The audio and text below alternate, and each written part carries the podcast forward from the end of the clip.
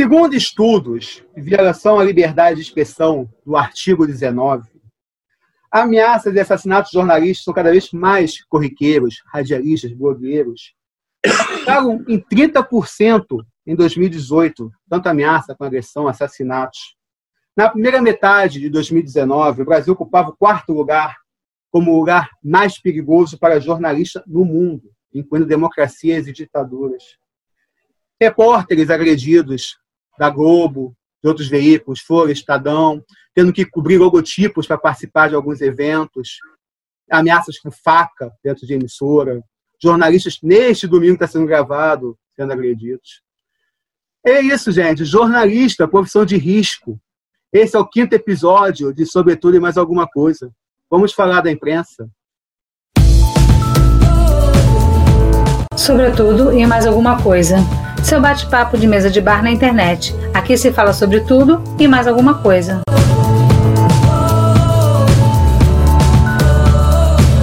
Eu sou a Luísa Vilar, estamos aqui com o quinto episódio, sobretudo mais alguma coisa. Vamos falar de imprensa hoje, com convidados muito especiais. Você pode ver aqui no nosso canal do YouTube. Tem esse programa, tem programas anteriores que a gente falou já de carnaval, racismo, fascismo, violência contra minorias, cultura. Tem curtas de comédia também, até porque a vida também tem que ter sua, leveza. E temos também nossas plataformas de áudio. Você pode ouvir esse programa no Anchor, no Spotify, em várias outras plataformas. A sua preferida de áudio é só chegar que você contará com o nosso programa lá. Os convidados habituais estão aqui, Marta Caminha, minha grande amiga, produtora cultural, jornalista, deve estar andando bem protegendo na rua, de jornalista, não é só a máscara para proteger do coronavírus, mas tem que se disfarçar porque é jornalista, né? Alexandre Vale, produtor, compositor, poeta, escritor, porta-bandeira, mestre sala e faz tudo no carnaval. Rafa Bagisteiro, ator, diretor, produtor, grande amigo também. E temos um convidado muito especial hoje, que muito nos honra, um programa com menos de um mês de existência. Nós temos alguém do nível de Alessandro Lobianco conversando com a gente aqui. O currículo é muito grande, eu tive que anotar, porque é muita coisa bacana que esse cara já fez. Ele passou pelas redações como repórter da Band, Editora Abril, Jornal Dia, Globo, CBN, produtor executivo de jornalismo da Record, e atualmente ele é repórter e colunista de TV da Tarde é Sua, programa da Rede TV, programa que bomba na audiência. Ô, Bianco, muito prazer, muita honra ter você aqui com a gente hoje. É por você que eu quero perguntar, cara, jornalismo é profissão de risco? Boa noite, gente. É, total, total. É, quando eu escolhi a minha profissão, eu tive a sorte de ter um professor do primeiro período que falou o seguinte para mim: olha, eu já vou te falar uma coisa no primeiro período que eu sei que você não vai acreditar.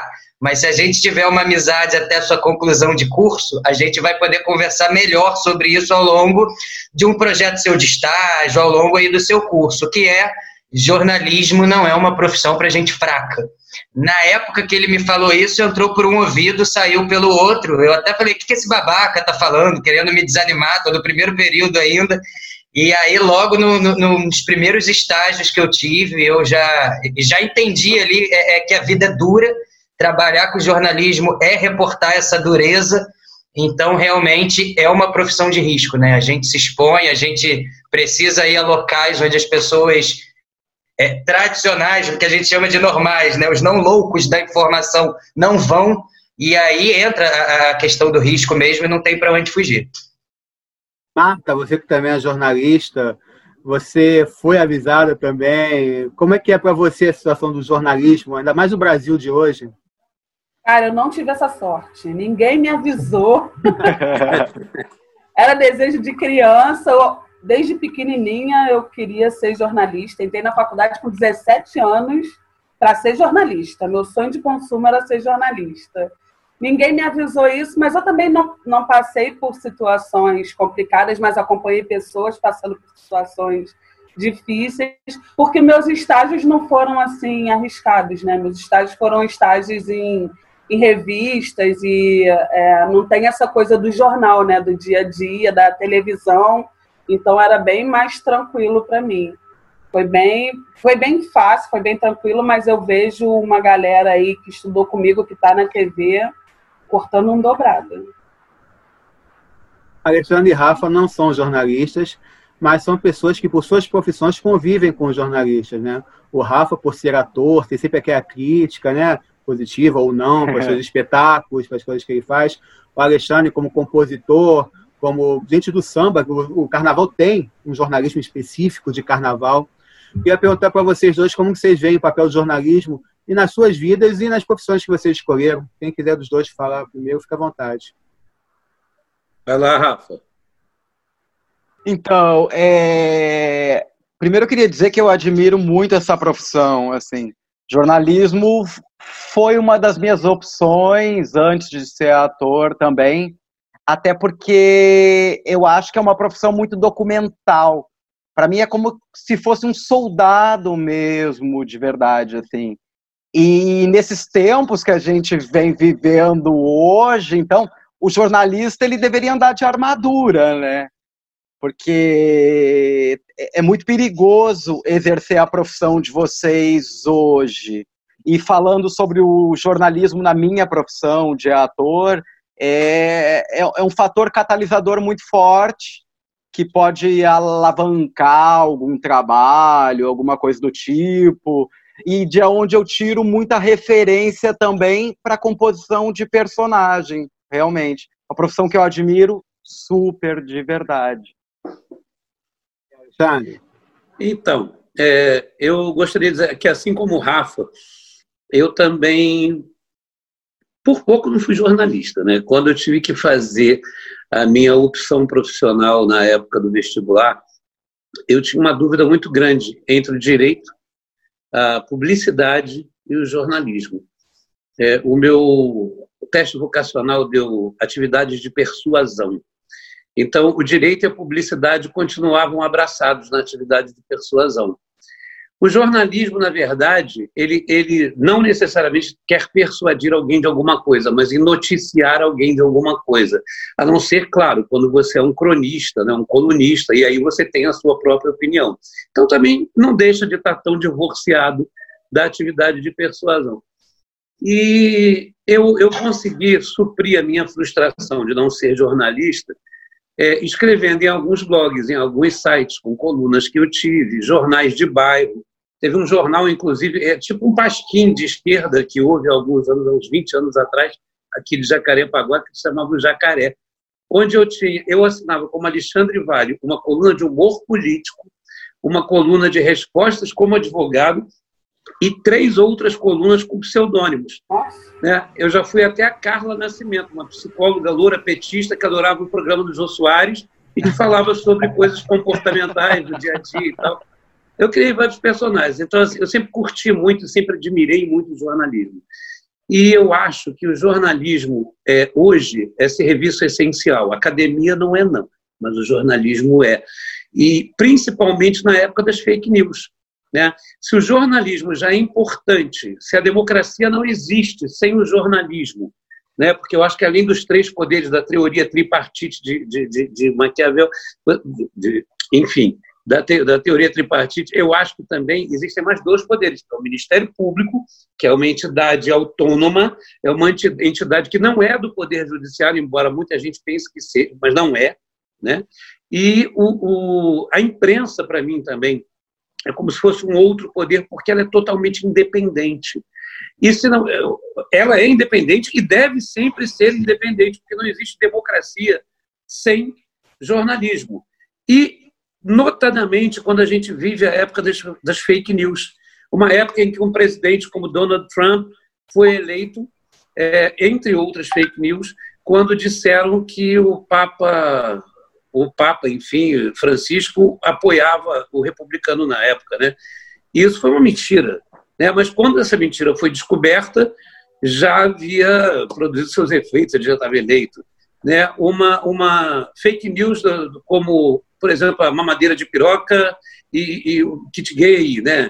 E fake news, como a gente vê até hoje, institucionalizadas, até mesmo com o lançamento de robôs, né? Enfim, e para isso, o, jorna, o jornalismo, o verdadeiro jornalismo, jornalismo sério, ele é cada vez mais importante, cada vez mais serviço essencial, na minha opinião, para desconstruir esse tipo de, de prática, de prática que faz mal à democracia, que faz mal ao ser humano, que faz mal à humanidade. Sério, é, você tocou num ponto interessante, que a gente vai abordar mais para frente, questão de fake news, essas coisas. Eu falei na introdução rapidamente o que aconteceu neste domingo, sendo gravado no domingo, com o repórter Luiz Adorno, do UOL, que estava gravando uma sessão na Paulista, estava do lado do, dos antifascistas, naquela parte lá. Passaram três rapazes com símbolos não nazistas, falando coisas não nazistas. Começou um princípio de confusão lá, ele foi filmar, papel de jornalista, filmar. Ele foi empurrado por trás por um policial militar que estava sem identificação. Ele foi reclamar tudo, o policial ainda provocou, disse, quer ir lá no cantinho conversar comigo sobre isso, né? Que, que é a questão, ó. A gente começou meio sério, mas brincando também, mas é realmente a posição de risco hoje de jornalista, né? Imagina o caso do, do Alessandro é Bianco, que trabalha em emissora de televisão, é, graças a uma situação que está acontecendo no país, jornalistas e emissoras de televisão estão sendo vistas como inimigas, né? E eu imagino que a situação é muito mais grave. Eu queria que você compartilhasse isso com a gente, Bianco. É, não sei se você, é, por causa do coronavírus, de repente não está saindo tanto de casa, mas você se sente mais inseguro, já que a sua figura é exposta na televisão, as pessoas sabem quem é o teu rosto, podem te associar à questão da televisão em si. Como é que você se sente em relação a isso? Olha, é, primeiro queria só é, fazer uma observação em cima do, é, da fala do Alexandre e do Rafael, que eu achei bem bacana, é, como eles mostram que o jornalismo é complementar a uma profissão de ator, a uma profissão de compositor, é, subsidiando informação para a criação, né, que é um dos maiores é, potenciais que o ser humano tem, o potencial de criar alguma coisa. E aí eu faço agora o meu contraditório, né? É porque o Rafa estava falando, né? É, personagens, o Alexandre, né? A gente subsidia ali muita coisa de informação.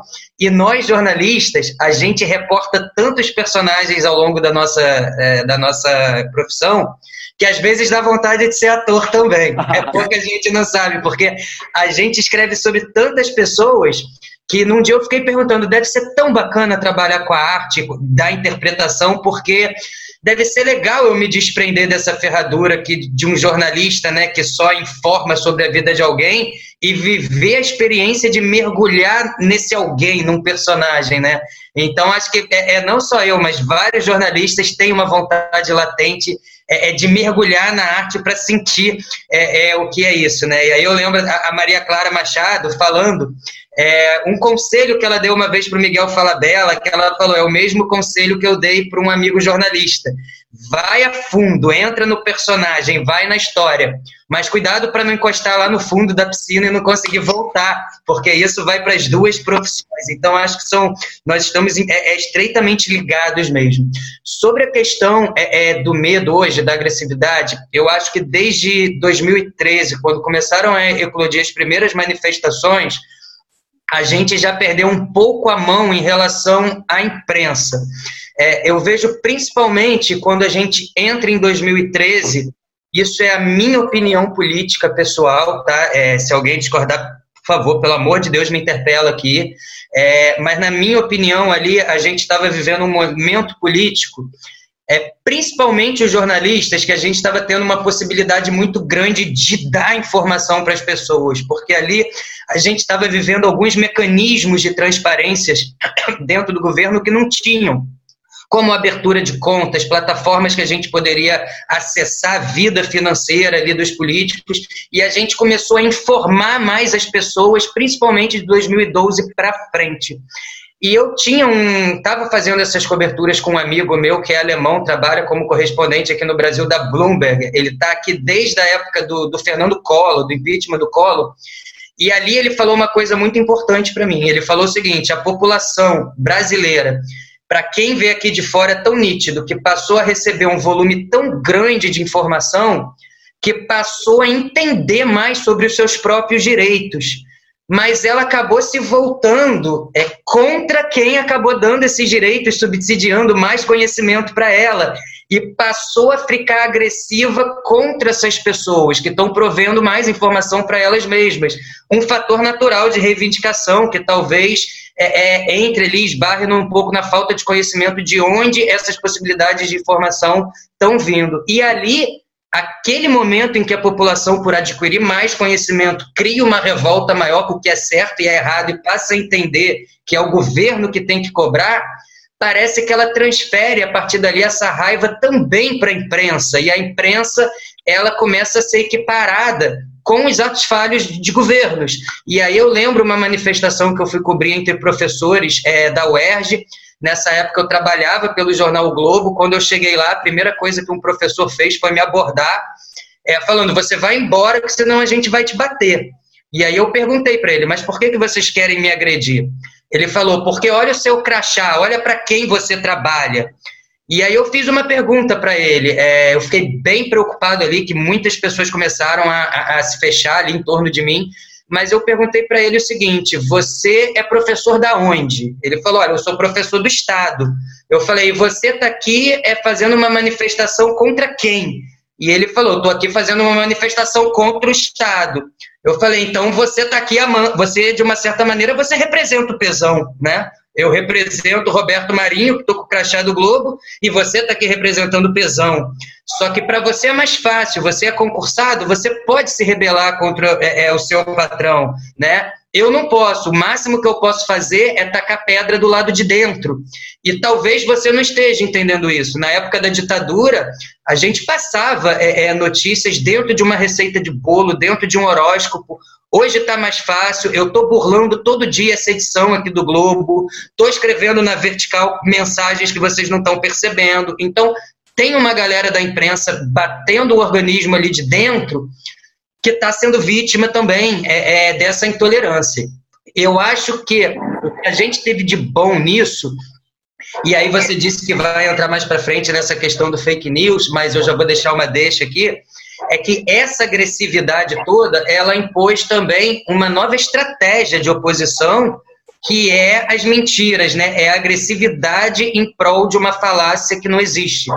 E eu vejo que isso hoje possibilitou também um tipo de jornalismo que a gente não tinha antigamente, que é o preto no branco, a checagem de fatos, o check fact. Hoje a gente vê que as redações elas não têm corpo para deslocar é, para checar essas informações, mas elas já estão direcionando um orçamento para pagar empresas de checagem de fatos, né? principalmente nessa fase de tolerância, onde uma dúvida lançada ao ar vira uma verdade, e quando vira uma verdade, a imprensa ela vira alvo, totalmente mesmo. É, eu acho que um dos principais motivos do jornalismo, e eu acho que aí é uma grande oportunidade que a gente está tendo agora, é que o jornalismo ela, é um, é, ela não é um instrumento de ataque, ela é uma ferramenta também de defesa. Então, essa é a melhor oportunidade para finalizar essa fala. Eu acho que é a melhor oportunidade que o jornalismo está tendo agora de mostrar que a função do jornalismo não é só informar, a função do jornalismo é defender também. Defender do fake news, por exemplo. Né? Então, hoje eu vejo que é, é uma pena, porque a gente poderia passar um tempo grande atrás de informações e eu vejo metade do tempo hoje numa redação é, é, é, entrando de forma líquida pelo ralo, porque há um tempo agora tendo que ser direcionado a desmentir matérias em vez de procurar matérias interessantes, né?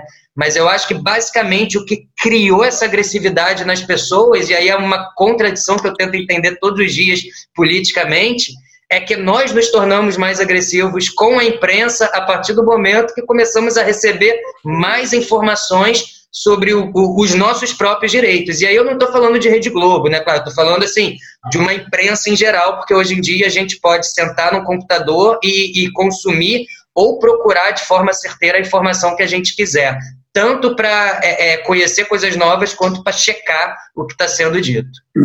É a questão que Luiz, você... Oi, ah, Luiz, inclusive o, o, ministro Alexandre de Moraes, né, que é quem está relatando essa, essa coisa do, da, da fake news dentro do Supremo, ele usou recentemente uma frase muito interessante.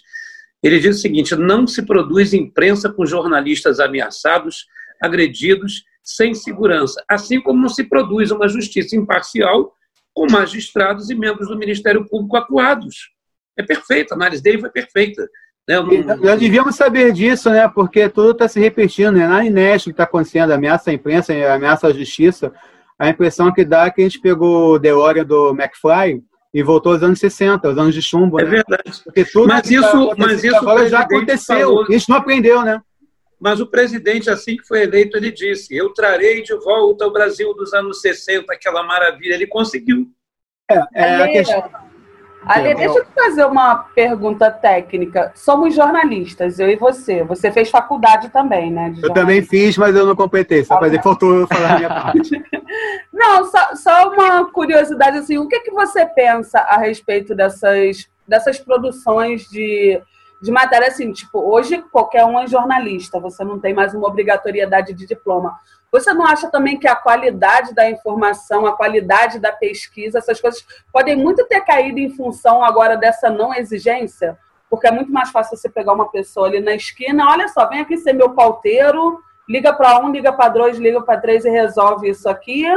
E vamos seguir a vida, porque se eu tiver que contratar um jornalista, toma a tabela do sindicato.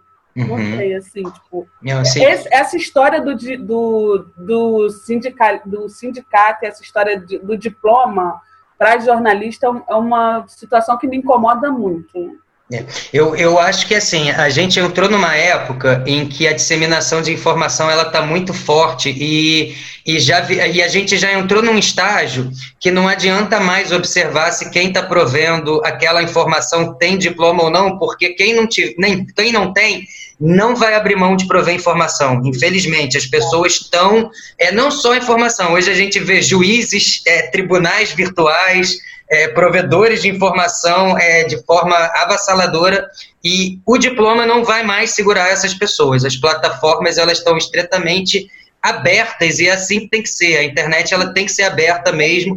Então eu acho que hoje o, o, o grande papel é, é nosso, é, dos jornalistas sérios, é estimular o, o, público é, não a se voltar contra esses provedores de informação, mas estimular o senso crítico do público sobre o que, que ele vai entender que é informação de qualidade e o que, que ele vai entender que não é de qualidade.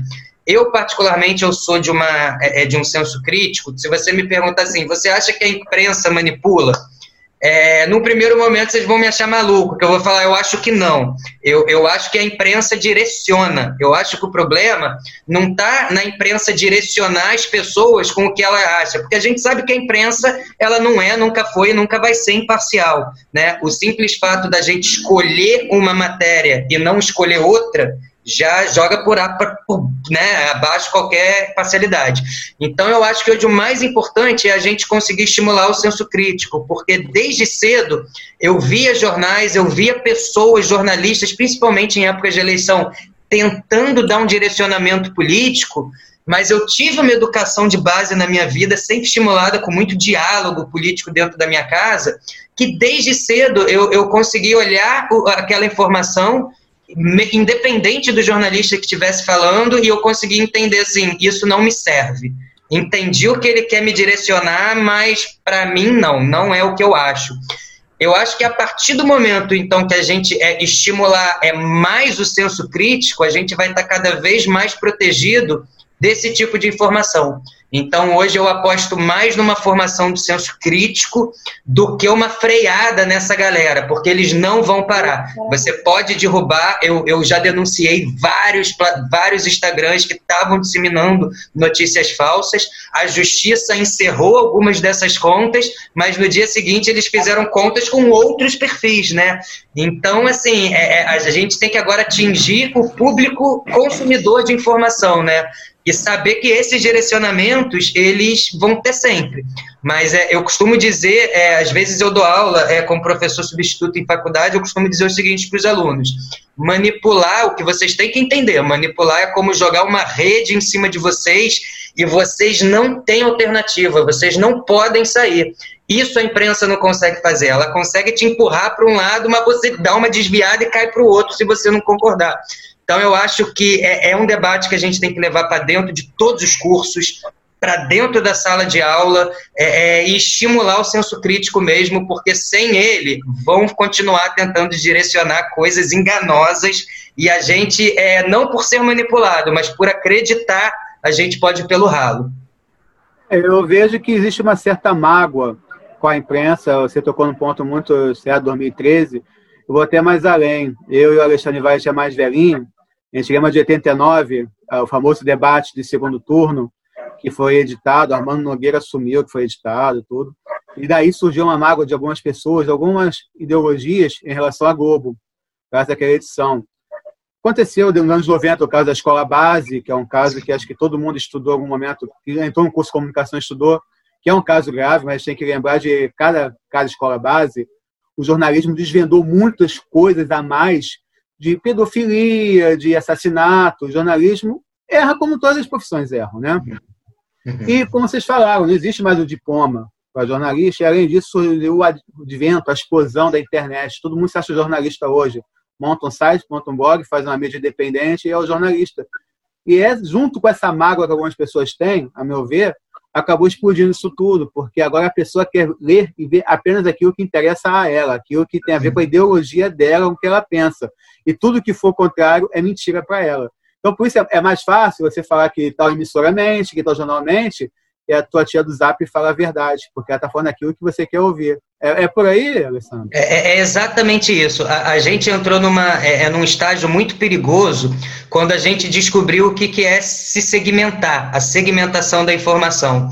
Lá fora, é, é você se segmentar é, é, tem uma conotação diferente com o que a gente deu aqui no Brasil. Lá fora, você se segmentar, a segmentação, ela foi imposta mais no campo do entretenimento, não no campo da informação. A gente trouxe de uma forma muito agressiva aqui, principalmente com o governo Bolsonaro, a questão de você ter que se segmentar no sentido de escuta o que eu tenho para te dizer e tapa o ouvido porque é, para o que os outros vão dizer, né?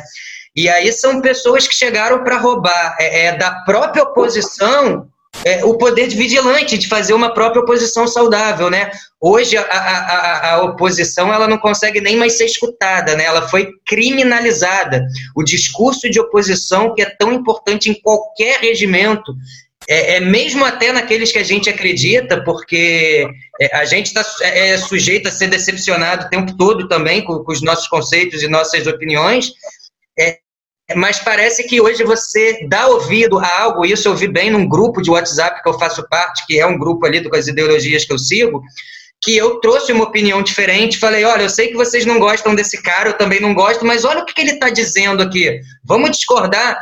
E eu fui rechaçado, assim, não coloca a figura desse cara aqui. Então eu vejo que a polarização ela te fechou para você escutar a oposição também, para você é, e eu, é, eu acho que a gente foi por um campo de segmentação errada, né? Você se, se, se segmentar é ir atrás da informação que você quer, mas aqui no Brasil a gente se segmentou indo atrás do que a gente quer e como você falou, Luiz, querendo escutar também só o que a gente quer. Aí a gente entrou numa seara extremamente perigosa que é a radicalização do consumo da informação, né? E outra ah, coisa, ali, um outro detalhe é que a gente está falando de imprensa, a gente está falando de informação. E eu acho que um grande problema que a gente tem hoje é a desinformação como método de incitação à violência, né? como método de proliferação de, de fake news, né? a promoção da ignorância, da incivilidade, e isso a gente não pode aceitar. Então é por isso que eu digo que o papel da imprensa é cada vez mais importante quando eu falo da imprensa, da verdadeira imprensa, da verdadeira mídia, do jornalismo sério, profissional, né, que tem que ser cada vez mais fortalecido, porque quando a gente vê a proliferação das redes sociais, a gente vê qualquer um se dizendo, não digo nem jornalista, porque já não existe mais esse debate da, da regulamentação da profissão. Mas eu estou dizendo o seguinte: é aquele cara que é o, o, o, o enfim, o divulgador de ideias. Né? Influenciador, né? né? Influenciador, eu queria me lembrar, exatamente. Até eu uso na minha bio no Instagram, eu uso samba influencer. É, de brincadeira aí. mas, né, mas o influenciador, cara, hoje virou todo mundo é influenciador. Qualquer pessoa que tenha 300 seguidores em alguma coisa se acha um influenciador de alguma e, coisa. E bota oficial na arroba, fulano de tal oficial.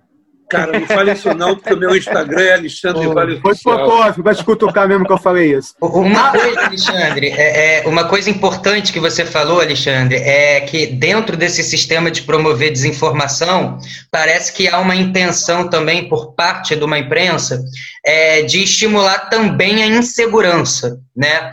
E aí, eu, e aí eu fico extremamente temeroso com isso, porque eu sei que esse é um modus operandi que acontece dentro da política também. Por, por exemplo, parte da imprensa elitista aqui no Brasil entendeu que Trump foi eleito colocando uma política de medo na população, né? Então, alguns setores aqui da imprensa parece que acham que você promover informação que gera pânico, informação que gera insegurança, e quando você faz isso de forma contínua, as pessoas vão estar tá mais fragilizadas, talvez, a te escutar e buscar segurança no que você fala, né? Eu vou buscar segurança em quem está me alertando sobre uma situação de extremo medo, né? Porque ele Sim. sabe a verdade, é medo. Então, eu acho que isso também vai dentro de, de um modus operandi que eu acho que a imprensa tem parcela de culpa é, e é extremamente responsável também é, pelo seu auto, pela sua autodepreciação, né? Então, eu acho que esse é um momento de reflexão de todos, de quem consome informação, quem está provendo informação. Acho que essa ação que chegar no STF dessa forma é a maior oportunidade que a gente tem hoje de tratar esse tema. Se essa discussão do fake news virar pizza, como várias outras já viraram, aí eu, eu realmente só vejo um campo mais obscuro aí pela frente. Ah, você está falando demais, Rafa. Deixa os outros falarem. Eu, eu... Eu, quero, eu quero te perguntar uma coisa e você entra no que você vai falar. Tá. Você, pelo outro lado, cara, como é que você se informa? Você vê telejornal, sites, você se permite é, se informar por algumas coisas que você não seja tão ficcionado, que possa ter um outro tipo de pensamento, de ideologia, apenas para comparar com o que você pensa, para tentar filtrar alguma coisa? Conta pra gente, Rafa. É, então, eu, eu tenho minhas fontes, assim, geralmente que eu vou buscar, assim hoje, trazendo para o momento de hoje, com o coronavírus, com essa pandemia toda que está acontecendo, a gente acaba ficando meio que 24 horas em todos os meios de comunicação que a gente está. Eu vejo muito Globo News, aí eu CNN, CNN Brasil, Internacional, leio em alguns sites que eu acho que são confiáveis, porque até a gente mesmo não sabe aonde procurar. Às vezes a gente também fica pensando: será que esse site é confiável mesmo? Será que eu não vou cair numa nova fake news? E aí você está num grupo de família e você recebe um absurdo. E talvez você concorde com aquele absurdo, porque você não tem a fonte correta. Então eu, eu pesquiso em algumas coisas que eu acho que, que são interessantes para mim, que são confiáveis. Não sei até como. E eu queria fazer uma reflexão também. É, eu, eu, penso assim na, na, dona de casa comum, que está em casa agora e ela liga a televisão e ela é bombardeada com muitas notícias. E aí ela liga para uma emissora que defende X governo. E aí ela liga para outra que defende o contrário. Como que essa pessoa consegue filtrar o que, no que, que ela acredita, o que está certo, o que está errado. Então, é, é, muito difícil. Ela está sendo bombardeada, bombardeada e sem subsídio nenhum. nenhum. E, e aí é onde entra o fake news. É onde entra o fake news. Nessa pessoa mais comum, que não, que não, não é tão instruída, e acaba caindo nisso e passando nesse grupo de família, e passando para os amigos, e ela não sabe bem onde buscar. Então é, é, é um buraco sem fundo. É um buraco sem fundo. É, essa pessoa, eu acho que ela fica um pouco refém de tanta informação. Eu acho bem difícil, bem difícil mesmo. Eu peguei aqui uma frase que todo mundo deve conhecer do Genial Miguel Fernandes, né? Jornalismo é oposição, o resto é armazéns secos e molhados. É isso mesmo, galera? Jornalista, acima de tudo, é um opositor, é oposição, o resto é relações públicas, é publicitário. O que vocês acham? O Bianco, acho que você. Eu, eu acho que o jornalista, ele, num certo momento, ele tem que ser um pouco filósofo também. Ele tem que é, questionar a pauta dele o tempo todo.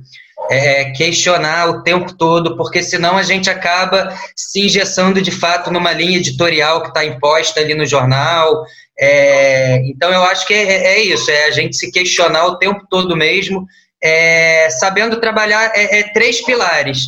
É, vai ser bom para o telespectador ou para o consumidor dessa mídia, vai ser bom para mim prover esse tipo de informação e eu estou dentro do que eu acredito também, porque se essas três coisas estiverem em desencaixo também com o jornalista, é, vai virar um grande prato de cigarro na sua frente e você não vai produzir nada saudável. Então, eu acho que é um questionamento que a gente tem que fazer mesmo para a gente também todo dia. Ah, para você que é jornalista também, jornalista é oposição? Sei, cara, assim, esse, esse essa, essa fala do, do Alessandro é bem interessante. Eu gostei até da, da metáfora do prato de cigarro. Vou até usar, Vou até usar para a vida. Mas é, é meio. Não sei. É, chega a ser oposição, não sei, mas ele, ele é o cara que dissemina para o ser humano que é o catalisador, né? Contestador, então, melhor falando, você acha Pode isso? ser contestador. Cara, eu sou uma pessoa assim, tipo, eu, como eu disse, eu sou jornalista desde que eu me entendo por gente. Eu era criancinha lá em Teresópolis, eu já queria ser jornalista, sabe nem o que, que era isso, mas era o que eu queria ser. Então, assim, é, ao longo do tempo, a gente vai vendo é, o papel do jornalismo antes de existir a profissão de jornalista. Eu sou uma pessoa que, para quem me conhece, sou fixa, sou apaixonada por João do Rio.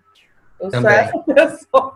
Eu sou essa pessoa pessimamente apaixonada por João do Rio. Então, assim, você pega um, um cara lá em 1939 que escrevia maravilhosamente bem, né? Todas as crônicas do João do Rio, se você for pegar, são coisas que são atualíssimas, que você joga hoje na internet, as pessoas acham que o cara estava escrevendo para 2020. Verdade. Então, assim, ele não era jornalista, era um cronista, mas era um cara que ele jogava a informação e as pessoas funcionavam como catalisadoras dessa informação. Então, assim, é, é oposição, porque de certa forma é sempre aquilo que você. É, mesmo que você tenha uma linha editorial, você dá sempre um jeito de driblar para aquilo que o seu senso crítico diz que é o correto, né? É, tem, tem. E, e, uma, uma coisa importante, uma vez, é, quando eu estava cobrindo as eleições do Globo é, da, do Eduardo Paes, a prefeitura, é, eu fiz uma entrevista com Marcelo Freixo, aí depois eu fiz uma entrevista com Eduardo Paes. E aí eu fiquei super confuso, porque algumas coisas que o Paes falou eu achei coerente, outras que o Freixo falou eu achei mais coerente ainda. E aí eu entrei numa confusão mental, falando assim, é, eu gostei da proposta dos dois e tem coisa que eu não gosto também da proposta dos dois. O que, que eu vou fazer? Aí eu fui ao meu editor, falei, cara, o que, que eu faço? Eu, eu faço uma matéria de situação, uma matéria de oposição. Eu tô completamente perdido aqui. Ele falou o seguinte, você vai, é, é, jornalistas, e aí eu vou chegar agora no governo Bolsonaro, onde eu acho que é o grande erro nós jornalistas, é, você tem que se colocar como um mensageiro. E tem o mensageiro das boas notícias e tem o mensageiro das más notícias. O que não pode acontecer, que é o que está acontecendo hoje, é que na idade medieval, quando o mensageiro das más notícias chegava e apresentava a má notícia, as pessoas consumiam a má notícia e mandavam ele para forca em seguida, né? Ele trouxe notícias que nos desagradam, vá para forca. E o governo Bolsonaro trouxe isso de volta, sabe? É, nós continuamos sendo mensageiro das boas notícias, mas quando aparece um mensageiro da má notícia, ele vai para o Twitter, dá nome do jornalista, bota o nome do jornalista no Twitter, é como se ele jogasse para forca mesmo.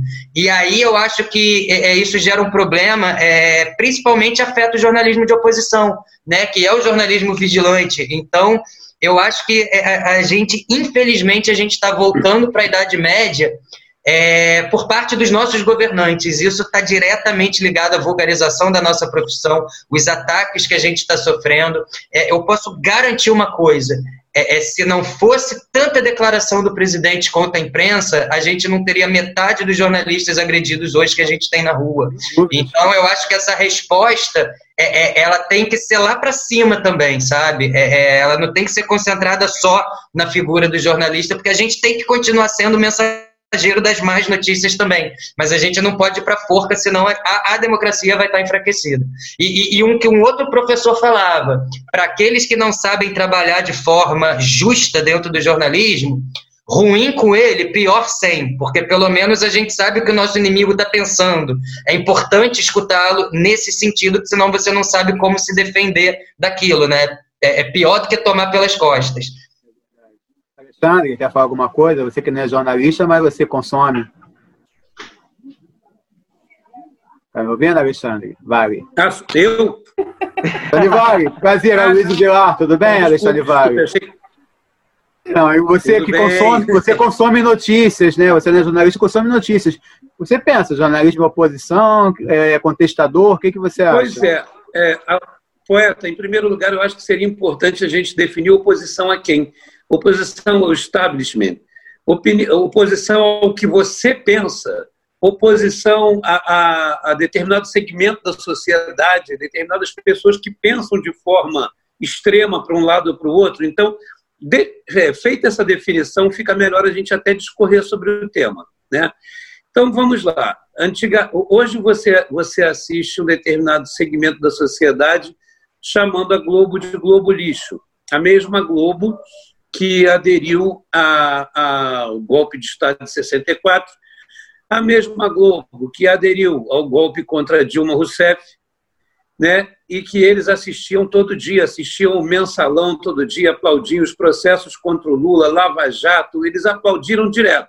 E ela não era a Globo lixo, era uma Globo com asepsia 100%. De um momento para o outro, a Globo passou a ser lixo. Aí, dentro do seu raciocínio, é, a Globo, é, realmente a imprensa seria oposição dentro desse raciocínio, uma vez se a gente, isso a gente basear a imprensa toda na Globo, né? Vamos, vamos organizar, vamos sistematizar aqui a conversa. É muita emissora, então, não, a gente vai falar sobre elas depois, tá, poeta? A gente vai falar sobre as emissoras ainda. Não, beleza. Só não entra muito nisso, mas pode não, continuar. Não vou entrar vai. nesse detalhe. Eu só quero te dizer assim, é porque dentro da Globo especificamente, né? Se ela antes falava de A, mal, e agora fala de B, que é um outro extremo, mal, então ela seria oposição. Mas eu acho que não é bem isso. Eu acho que a imprensa sempre é oposição para os detentores do poder. Porque Verdade. a imprensa, como bem colocou o Alê, a imprensa é aquela que traz as boas notícias e que traz as más notícias. Então, o que, que acontece? As boas notícias são vistas pelos governantes com, com, com microscópio e as más notícias são vistas com lente de aumento. E no momento em que eles veem essas más notícias com lente de aumento, é o momento em chamar o mensageiro da má notícia para a forca. E como é que se chama o mensageiro da má notícia para a forca? É no momento em que um presidente da República vira para um jornalista e diz cala a boca. Cala a boca. Isso. isso é tão ridículo, isso é, isso é tão medieval, que realmente nos reporta, nos transporta para a época da forca. Porque a forca de parte, hoje é mandar o jornalista calar a boca. Permite uma parte? Você não acha que também é grave o presidente mandar os jornalistas calar a boca e nenhum dos outros fazer nada em relação a isso, não, saírem imediatamente dali? Você não acha que pode estar corroborando com aquilo? Aloysio, eu concordo plenamente com você, é uma coisa que eu sempre me questionei. Eu acho assim, se deve existir um espírito de corpo, um espírito corporativista, mas o corporativismo do bem. Naquele momento que aquilo acontece, pouco importa, mas, mas, mas o grande problema é o seguinte: é que determinados jornalistas que pertencem a veículos comprometidos com o establishment, se eles fizerem isso, eles no mesmo dia estão demitidos. Então, existe, ao mesmo tempo que existe uma preocupação com o colega de profissão, existe a preocupação com a comida dentro da casa, com, claro. com o marido, com a esposa, com o filho, não sei o quê. O cara ele pensa duas vezes, ou a mulher pensa duas vezes e diz assim: Estou tão indignado, mas não posso fazer nada, porque senão, ainda mais numa época de pandemia, perder emprego agora, como é que a gente vai ficar? Sabe por quê? Porque hoje eu sou demitido e amanhã contratado outro no meu lugar que não vai fazer isso e que vai continuar sendo um Judas e traindo colega de profissão. É, e, e, tem uma, é, é, uma observação importante. Eu conversei com um colega que estava lá no dia que ele mandou é, o outro calar a boca. E esse foi um dos questionamentos que eu fiz. Eu falei, quando ele mandou calar a boca, por que, que todos vocês também não pegaram as coisas viraram de costas e foram embora? E aí um colega mais experiente é, é, me falou uma coisa que eu também não tinha tentado. Né? Ele falou o seguinte, porque a gente estava ali naquele dia justamente para ter a oportunidade de mostrar para o Brasil que tem alguém mandando a imprensa calar a boca. Então, se naquele momento a gente abaixa a câmera e vai embora, é, a gente não consegue mostrar a verdadeira face é, é, de um governo que é completamente deplorável em relação à imprensa, né? Então, é, é, pode parecer que a imprensa é fraca nesse sentido, mas eu acho que talvez a imprensa se torne ainda mais forte nessas ocasiões, mantendo a câmera ligada, mostrando mesmo é, é, o que está acontecendo. É, uma coisa importante para concluir, é, que eu acho, é que realmente é, a questão é, da gente ser o mensageiro da má notícia, é, isso tem que estar tá bem clara na nossa cabeça, que é, é, é a maior dificuldade do jornalismo e a, a parte mais nobre né, do jornalismo Então, é, eu acho que assim a gente está vendo é, realmente a imprensa ser deplorada, a imprensa ser é, completamente estuprada é, em qualquer sentido da palavra. Mas eu acho que se a gente é, é, se voltar para o corporativismo agora e abaixar a câmera, é uma vitória para o lado de lá, né? Eu acho. A questão do sangue frio, né? Tem que ter sangue frio também para poder mostrar o que está acontecendo. Né? Tem que sobrar alguém para contar a história, né? Porque senão Tem é razão. sempre o lado de quem vence, né? É, e, e só para quem conta a história é o vencedor, sempre é o vencedor, então. E, e só para completar uma coisa que o Alexandre disse também, é, é, é, muito importante isso que ele falou, a gente definir é, o, o, o que, que é fazer oposição, porque hoje eu vejo um discurso radical que parece que fazer oposição é ser contra o país. Se você fizer oposição, você é contra o Brasil. Não, não é. A oposição teve no governo Lula, a oposição teve no governo Fernando Henrique, a oposição teve em todos os governos. Eu acho, eu como jornalista sinto que é a primeira vez que a gente está vivendo um momento dentro do jornalismo que fazer oposição é ser contra o país. E fico triste de ver que tem gente acreditando nisso. Rafa, é quer acrescentar alguma coisa? Eu, eu, eu acho que o jornalista, assim, posso até estar enganado, mas o, jornalista, para mim, sempre vai fazer oposição. Porque eu acho que ele, ele tem que esfregar a verdade na cara da sociedade, por mais que doa. Dói, é difícil, é difícil, mas a gente precisa saber. E eu acho que o jornalista tem esse papel. Ele é quase um documentarista. E, e, sim, eu acho que na, naquela situação do presidente ter mandado o outro jornalista calar a boca, eu acho que alguém tem que filmar, alguém tem que documentar. E isso também é uma forma de protesto. Isso é uma forma de protesto, porque é a forma que aquela dona de casa, de novo, que eu falei antes, está entrando em contato com essa informação e está podendo tecer a sua opinião sobre essa idade média que a gente está vivendo agora. É verdade. Eu vou pedir o nosso primeiro intervalo agora. É, antes que a Marta me deu uma bronca, que tinha que mandar um abraço para o Maurício Poeta, né, amigo dela. Abraço, Maurício, que nos acompanha. Vamos para o nosso intervalo, mas antes deixar uma pequena frase. Não era uma escolha tão difícil assim, não era? Voltamos já.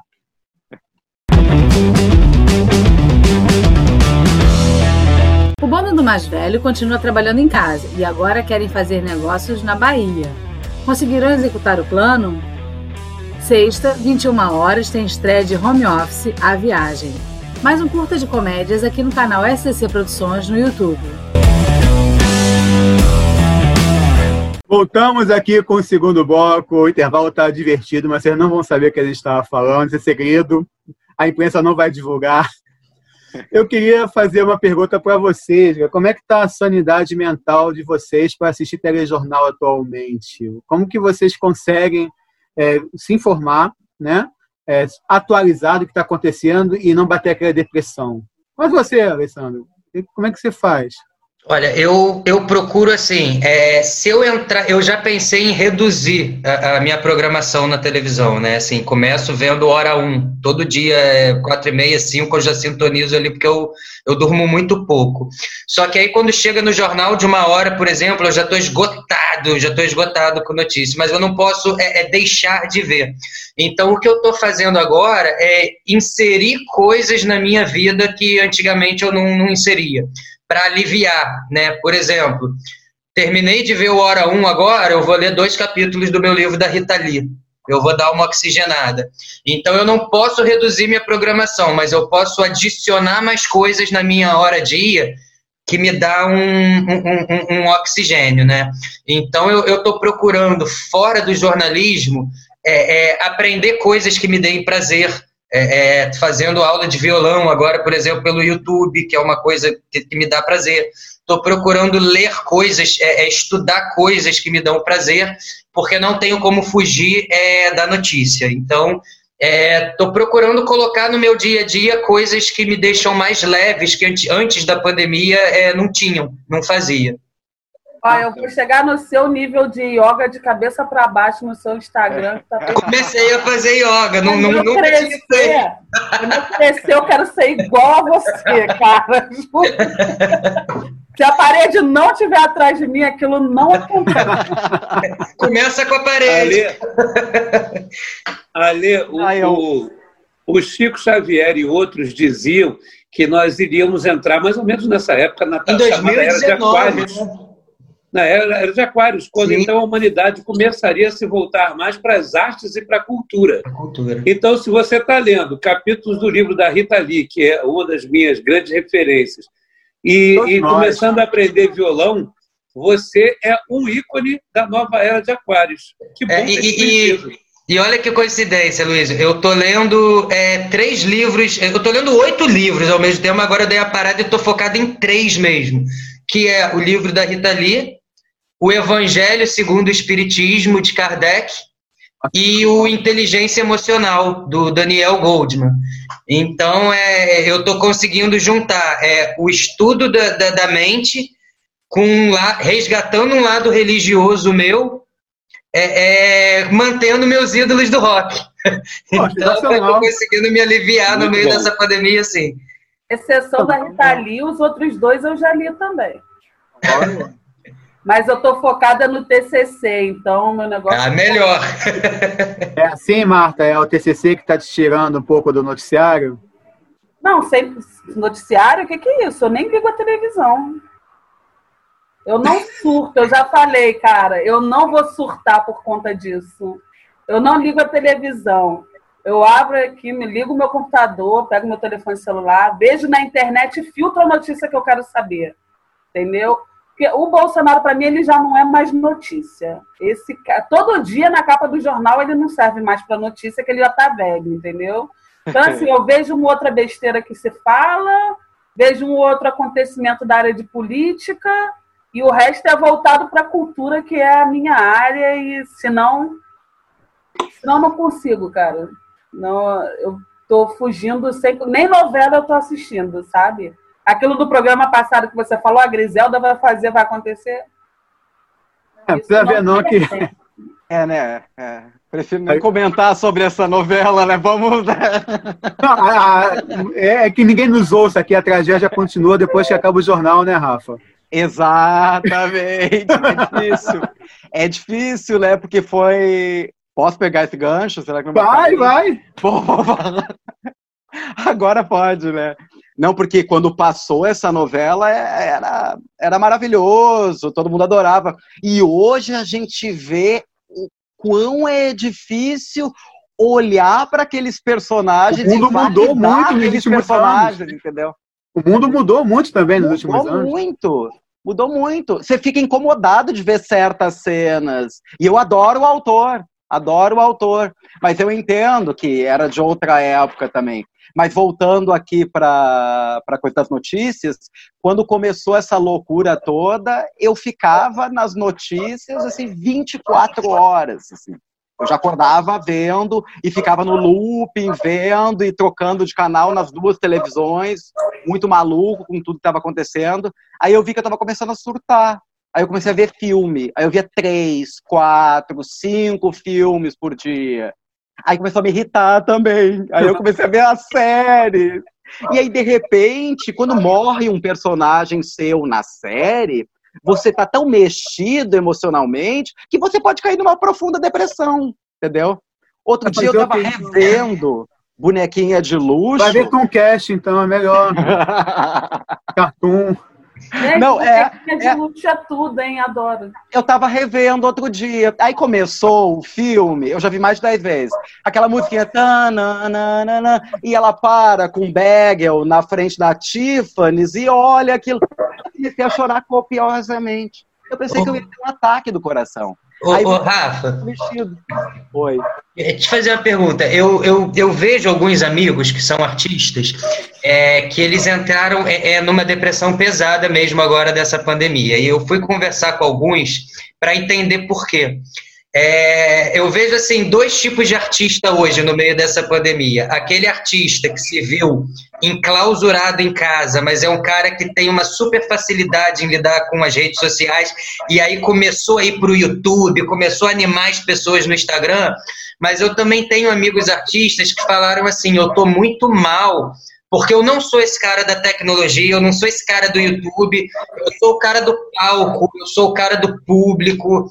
É, é, como tá você? Você como artista, é, é, você é esse cara que conseguiu uma válvula de escape? Por exemplo, se essa vacina só chegar daqui a dois anos, é, é, vai ter uma hora que a ficha vai cair, né? Minha atuação vai ter que ser diferente até isso. É, você já parou para pensar é, é, seríssimo nessa questão é, desse teu lado artístico, como se reinventar e, e, e, e o que fazer esses atores que estão me reportando essa depressão e falando eu não sou essa pessoa da tecnologia, não sei como lidar com isso, porque até então a minha arte era a minha válvula de escape. Agora parece que eu não tenho mais ela porque eu estou entre quatro paredes. O é, é, que, que você pode me falar disso? Até para depois falar para eles. Excelente pergunta, mas assustadora ao mesmo tempo, assim. Eu sempre fui um cara muito do corpo a corpo. Eu sempre gostei de ver a respiração da plateia, de estar junto, de sentir as reações todas. Eu, eu, gosto disso, daquele movimento do teatro, das pessoas te vendo, de você sentir a reação imediata. Na televisão também, mas menos. menos. Você sente mais da equipe técnica, você sabe quando funcionou, quando não funcionou. Mas é, é, essa falta do corpo a corpo eu sinto muito, muito. E eu, por muito tempo, fiquei negando as redes sociais, o Instagram, essas coisas todas. Mas aí eu comecei a produzir uns stories. E aí eu vi que nesse momento eu tinha que fazer alguma coisa. E aí eu comecei sim a entrar mais no Instagram, a usar as redes mais efetivamente, embora não seja uma coisa que eu adore. Eu não uhum. gosto, mas é uma coisa que mantém a minha sanidade mental. Eu já me vi fazendo bolo, eu pensei, posso ser um apresentador de programa culinário agora de repente em casa nessa pandemia. Aí eu pensei, vou ler poesias para as pessoas. Aí comecei por um tempo lendo poesias, aí peguei umas cenas e agora estou tentando me adequar mesmo a esse novo movimento, porque eu sou o cara do corpo a corpo e eu não quero surtar. Eu não quero surtar. Aí eu vi, outro dia saiu uma matéria que em Portugal já começaram a gravar as novelas na TVI. E a protagonista de uma novela tinha uma cena no roteiro que ela tinha que beijar o ator. E como que foi feita essa cena? Ela beijou uma bola de tênis. Uma bola de tênis e depois o ator veio, beijou a mesma bola de tênis e, no, e na finalização juntou as duas coisas. Então eu acho que a gente já está começar a se preparar a essa nova inteligência artificial, Sim. esse novo esse novo começo da gente, mas como artista, eu acho muito difícil não sentir a respiração do público, não ter muito essa troca com esse colega. Eu estava antes lendo um roteiro de um filme que eu vou fazer, pelo Zoom também com os colegas. Uhum. E a gente já fazia isso no Skype, mas sempre tinha a reunião do primeiro tratamento, aquela coisa toda. E eu tive uma dificuldade tamanha de estar lendo aquele roteiro no Zoom, que você se escuta no retorno, é uma coisa estranhíssima. Você acaba vendo que a sua intenção não é tão boa. Então, eu, como artista, estou tentando me reinventar na medida do possível. Às vezes eu surto, surto bem, assim. Quando eu estou caindo no buraco, eu falo, Rafa, volta. Volta, porque eu acho que em algum momento a gente vai conseguir de novo fazer. E essa novela de Portugal, com a bola de tênis, eu fiquei muito feliz. Eu pensei, gente, que legal. Então pode ser que tenha um, um novo caminho aí. Vamos acreditar, né? Legal. Acho que, acho que isso é muito, muito, é, muito engraçado, assim, que, tipo, o Rafa é ator. Eu, eu sou jornalista, mas eu trabalho mais como produtora cultural, que eu também sou produtora cultural, do que como jornalista. Então, cara, você não tem noção da quantidade de gente que fala, poxa, Martinha, vamos gravar uma live, vamos fazer não sei o quê. Eu levei um tempo, assim, é porque eu, sou, eu gosto muito da Luísa. Eu sou apaixonada. Tá falando mal de mim no intervalo, agora diz que gosta de mim. Tá Porque, cara, foi a primeira pessoa que eu, que eu aceitei que eu falei, tá, tudo bem, vamos fazer uma. Vamos gravar um programa, beleza. Mas vou te ser sincera, eu não tenho unha mais. Tipo, pra eu sentar aqui na frente, eu já ruí todas, dá um nervoso fico tensa com tudo, e aí eu falo assim, a ah, Luísa, tá, vamos gravar o programa, viu? viu? Não, não vai demorar, né? Vamos gravar o programa. Mas, cara, eu, eu tenho uma tensão, assim, tipo, no sábado eu já fico nervosa, mas não tem jeito, a gente tem que se adaptar a isso, né? É, é, a solução, é a solução que a gente tem a curto prazo, é se adaptar às redes sociais, é se adaptar à internet e aí é dar a cara mesmo, não tem jeito, né, cara? É porque o Alessandro falou, aqui, a gente né? sabe quanto tempo que vai durar isso. A gente não sabe quanto tempo que vai durar. Ele mesmo falou dois anos, talvez, não sei, um ano, seis meses, não sabe.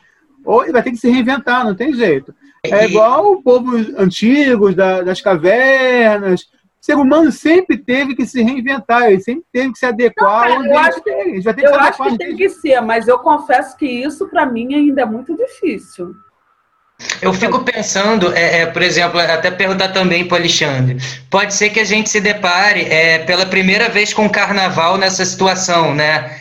O é, é, que, que, você acha, Alexandre? É, como seria possível fazer um carnaval? de que forma? Você já vê alguma movimentação pro carnaval nesse sentido? O senhor, Alexandre Então, olha, nós nós fizemos recentemente até uma gravação, que o Aloysio propôs, Carnaval em Quarentena. Tá aí no né? link, é só clicar no link aí, galera, quarto episódio. Mas continua aí, Alexandre, responde aí. Exatamente, onde a gente propôs, fez exatamente esse debate, né? Como é que funciona? Será que é o momento para isso? Será que em fevereiro né, ainda vai dar tempo para a gente já, já ter um carnaval da forma que a gente conhece? Porque, veja bem, para quem não é da área, o carnaval ah, chega em fevereiro, fevereiro já tem um tempinho, né? daqui a alguns meses, né? isso já acabou. o carnaval depende de toda uma preparação. Né? São pessoas que dependem do carnaval, são costureiras, são pessoas que trabalham em ateliê, né? são, são carpinteiros, são eletricistas, são marceneiros, são, são pessoas que trabalham com vidro, enfim, que tem todo um trabalho pretérito, um trabalho anterior ao, ao, próprio desfile. E esses trabalhos são feitos dentro de ateliês, dentro de barracões. Será que é possível haver essa aglomeração? Né? Então, assim, é, e sem contar os trabalhos de quadra, escolha de samba enredo, disputas, torcidas, né? Quer dizer, tudo tem que ser reformatado, se é que vai haver. Mas, como eu coloquei até nesse debate que nós fizemos, é, hoje mesmo o presidente do TSE ele, ele, ele disse que, na opinião dele, as eleições devem ser adiadas. As eleições de outubro devem ser adiadas. Não disse para quando. Eu imagino que seja, digamos, para dezembro, né? até por uma questão de posse em janeiro e tal. É, o papo que rolou foi esse. Vamos, vamos admitir esse hipótese.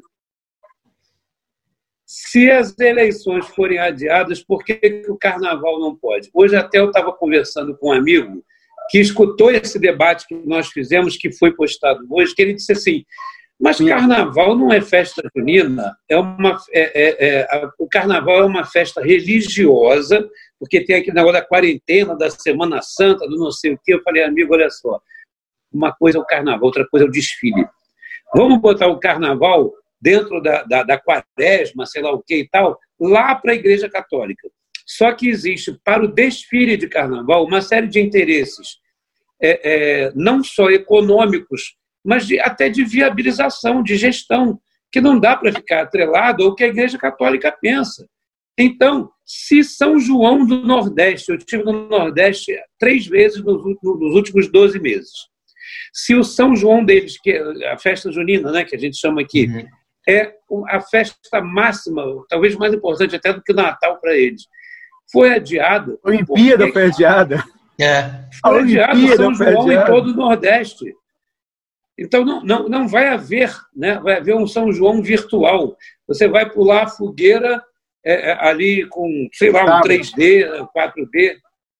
Então, se aquilo foi adiado, gente, por que, que o carnaval não pode? Quem é o carnaval do Rio de Janeiro para dizer então, que, que se dane a pandemia, que se dane a saúde da população.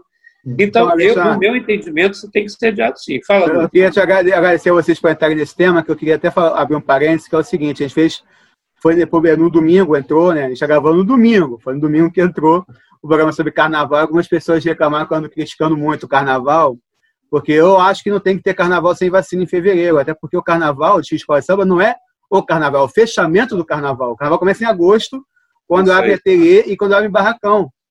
Eu sou contra eu acho praticamente impossível que ele esteja muito melhor do que agora em agosto, pelo caminho que a gente está percorrendo, infelizmente, né? E aí as pessoas falam que eu estou criticando muito o carnaval, porque aí vai estar no caso da imprensa.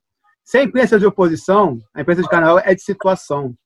Porque precisa de credenciais, precisa das fontes do carnaval, então acontece muito pouco, salvo honrosas exceções, de críticas dentro do nicho de carnaval, depois de carnaval, ao carnaval. Então, quando a gente faz algum tipo de crítica, as pessoas se espantam. Nossa, mas você está criticando o carnaval. É, como vocês falaram, o carnaval faz parte de um todo.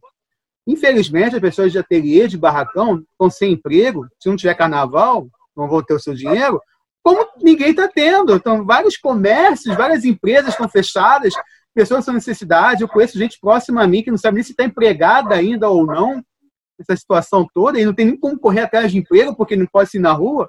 Então, infelizmente, gente, se não tiver vacina, se não melhorar, não vai ter carnaval. A não ser que empurrem a porta, como estão querendo fazer com shopping com tudo agora.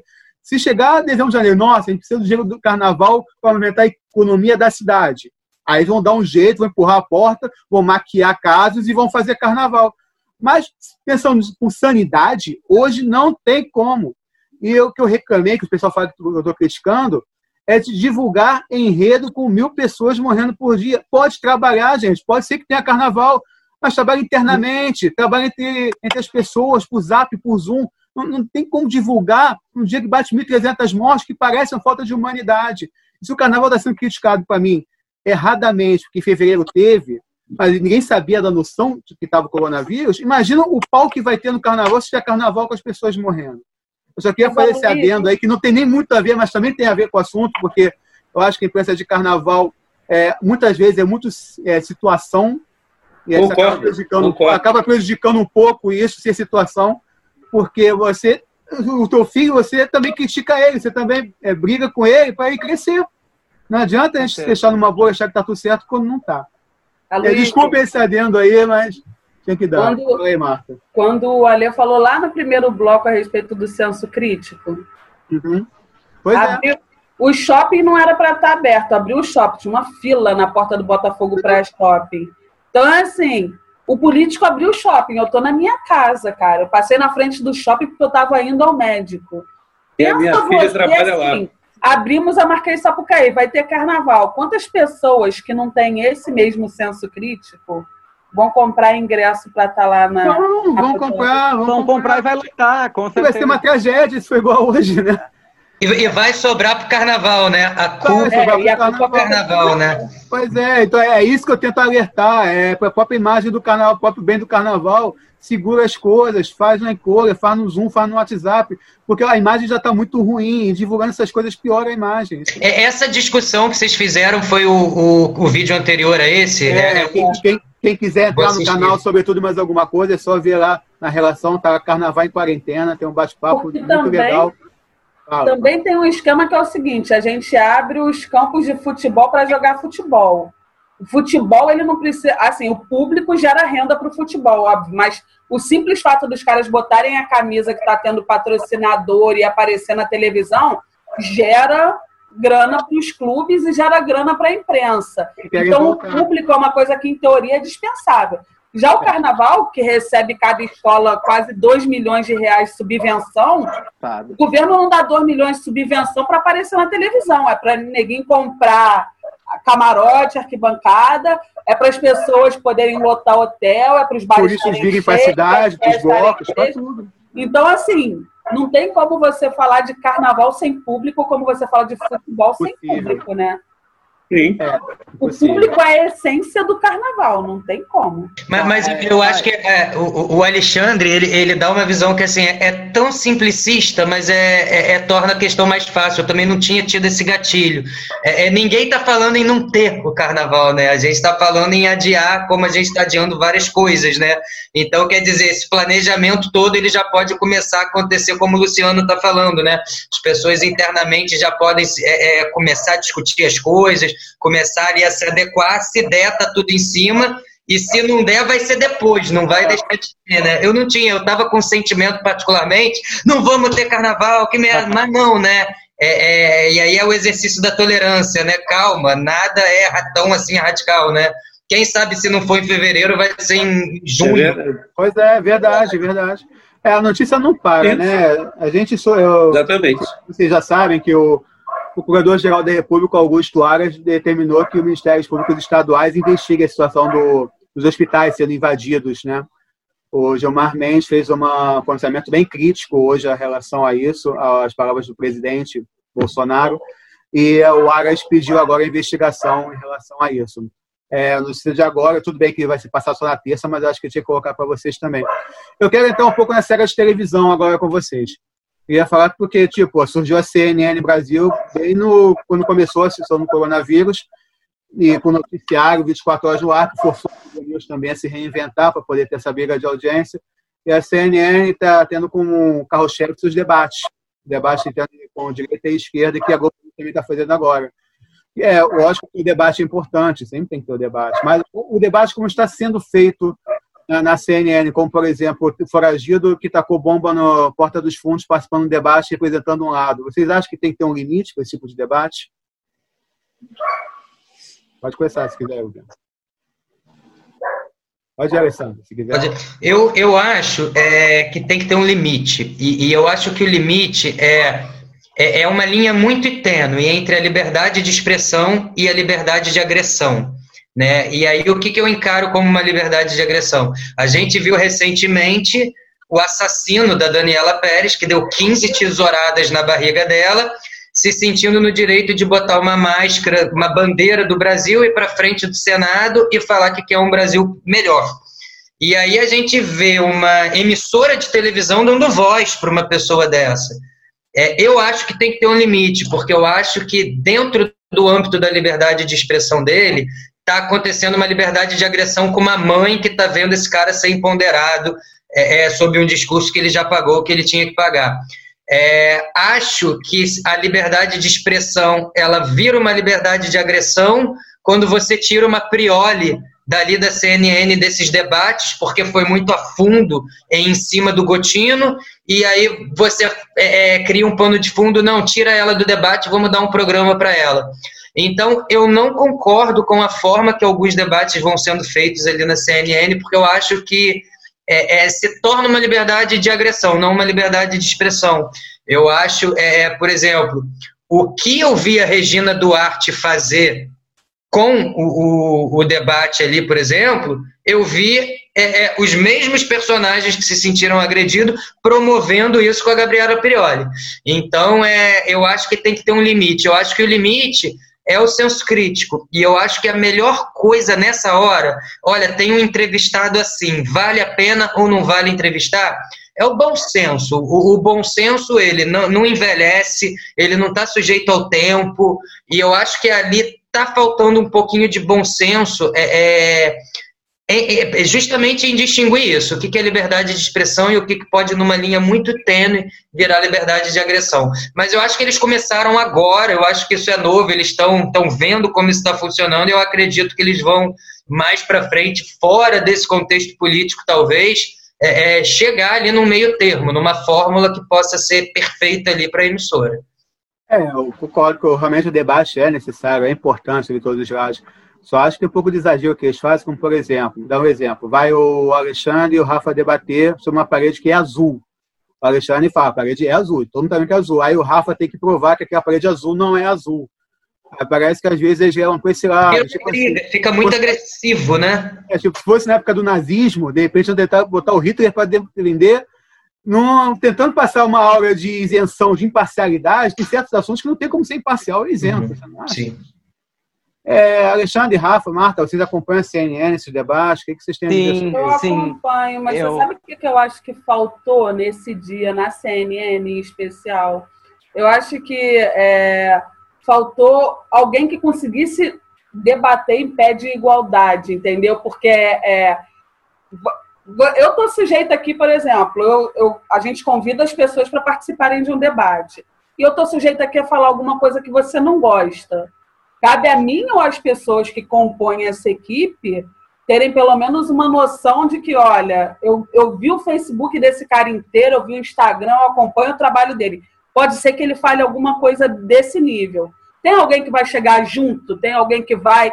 Não preciso contornar a sua ideia, mas tem alguém que vai chegar junto e que vai debater em pé de igualdade. Ali eu acho que o que faltou foi gente experiente para chegar, não no QI, mas, mas para chegar no nível do raciocínio dela e, e, falar de igual, sabe? De um, de um posicionamento de igualdade. É, eu posso ser Bolsonaro e você pode ser PT, eu posso ser Ciro Gomes e você pode ser Bolsonaro, mas assim, se você me der bons argumentos para eu, eu ser pró o seu pensamento, beleza, cara, eu mudo de ideia porque ideias foram feitas para ser mudada, né? Então, se eu tenho disposição para ouvir o que você está falando e, de repente, em algum momento, você me faz acreditar no seu ponto de vista, vamos embora. Mas se eu estou debatendo contigo sem querer entender o que você está falando e sem chegar nos seus argumentos, aí você cria uma situação como aquela que se criou com a Gabriela. Ou é. então você você quer massacrar a Regina Duarte, você chama ela para um programa na Globo, para a Globo mostrar que ó, ela saiu daqui agora, coitada, não tem mais o que fazer, e faz o que fizeram, né? Mas peraí, Regina, fala aqui, pô, se você já sabe o que, que a mulher vai fazer, se você já sabe o que, que a mulher vai falar, e se você já sabe que ela não vai bater boca com alguém, então, pô, a gente escuta o que ela vai falar e fala, pô, olha, beleza, a gente queria saber o seu ponto de vista. Ou então a gente tem que ter a capacidade, né, de mediar as coisas para não ficar feio para o lado de ninguém. É, e, e, aí, Marta, eu acho que você tocou é, é, no X da questão, que é eu, como jornalista, eu demorei muito a entender isso, é, observando muito Roda Viva, por exemplo. É, existe uma grande diferença entre o bom jornalista que sabe se posicionar e o bom jornalista que sabe intermediar um debate. Que, que é justamente o que você está falando. O cara que tem que intermediar é um cara que vai conseguir nivelar é, no mesmo par de igualdade duas informações para você formar seu ponto crítico. Ele não é, é, um cara que, por mais que tenha um posicionamento político, ele não consegue é, se envolver num senso de que aquele está sendo mais justo do que aquele, vamos escutar mais quem eu acho que está sendo mais justo. Eu acho que a CNN, ela com o tempo, ela vai entender que talvez para a promoção desses debates, ela tem que ter alguém ali de fato que seja mais mediador do que jornalista, né? Que isso é uma coisa que a Globo News já faz bem há muito tempo, né? Eles, quando é um, o bicho pega assim, eles conseguem pegar uma Renata Lopretti que consegue botar em par de igualdade a direita com a esquerda é, dando o mesmo espaço de voz para os dois lados, né? E, e, a gente ainda fica na dúvida. O que, que a Renata está pensando, né? Porra, ela não se posiciona, tá dando 30 segundos para um, 30 segundos para o outro, e, e, né, tá lambendo a bunda dos dois, que, e a gente fica pedindo um posicionamento. E eu acho que a CNN ainda vai entender que é, ali requer mais um mediador do que um jornalista entre dois pontos diferentes. Ah, você falou que assiste a é, CNN, né? Assisto bastante, falando como espectador. Às vezes eu fico vendo aquele debate, fazendo uma analogia ao Coliseu. Me parece que tem um gladiador e um leão. Briguem. É isso. E você fica naquele meio, meio daqueles, daquelas duas feras e você não sabe muito bem para onde você vai. E eu acho que realmente as duas pessoas que estão debatendo estão debatendo de viseira. Os dois estão de viseira. E o mediador não consegue fazer nada. E como, é, e como, é, como eles estão começando agora, eu acho que falta um tato que eles ainda vão adquirir com o tempo, porque os profissionais que estão lá são bons. Sim. São bons, a gente sabe que são bons, a gente não vai botar aqui em voga o profissionalismo de ninguém, porque se tem. Só que eu acho que falta esse tato mesmo para sair dessa arena do Coliseu e conseguir ter uma, uma conversa em pé de igualdade e com certa educação e humanidade, por que não? Porque não adianta eu vou lá massacrar a Regina Duarte e depois eu dou voz ao presidente. Eu vou estar agindo da mesma forma que a outra fera faz. Então eu não tenho um debate, eu tenho um contra o outro. É um confronto mesmo. Confronto. Você é. não tem um debate, você tem um embate, é diferente. Exato, exato. Mas eu, assim, é, é, apesar dessa crítica, é, é, eu acho que foi ótimo ter surgido essa a CNN e ah, justamente trazendo esse formato, né, de botar duas visões antagônicas ali para debater mesmo, né? Eu acho que eles vão se encontrar, até porque esse formato de jornalismo não é um jornalismo brasileiro, não é um jornalismo que a gente está acostumado, né? A gente sempre foi ou um jornalismo de situação ou um jornalismo de oposição oposição, mas a gente nunca se acostumou a fazer um jornalismo de escutar todos os lados, né? Então eu acho que também é com o tempo a gente vai se encontrar como telespectador é, conseguindo absorver menos é, o pessoal também num debate, né? Porque a gente também, quando vê um debate ali, a gente absorve, a gente leva as coisas pro pessoal também. O que, que essa piranha tá falando? O que, que esse tá falando? A gente começa e aí a gente também tem que entender, cara. É, de, deixa eu aprender a escutar um pouco que eu não quero também, né? Então esse formato eu acho que pode educar todo mundo. Wagner, você assiste a CNN? Eu assisto. Hein, Wagner?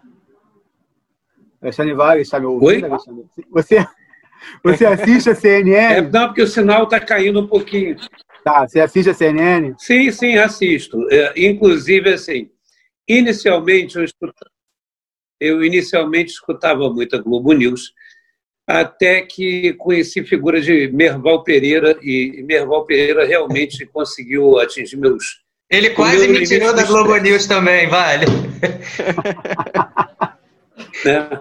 Então, Merval Pereira foi um, é, é um cara que tem uma importância para mim tão grande, porque ele conseguiu fazer com que eu parasse de assistir a Globo News. Né? A partir desse momento, quando chegou a CNN, que é uma referência do jornalismo mundial, eu falei assim, poxa, vem a CNN. Né? Aí a gente começa, eu não sei se são fake news ou não, mas a gente começa a ter notícias de que um dos grandes acionistas é a própria pessoa da TV Record, aí você já começa a ficar meio assim, será, será?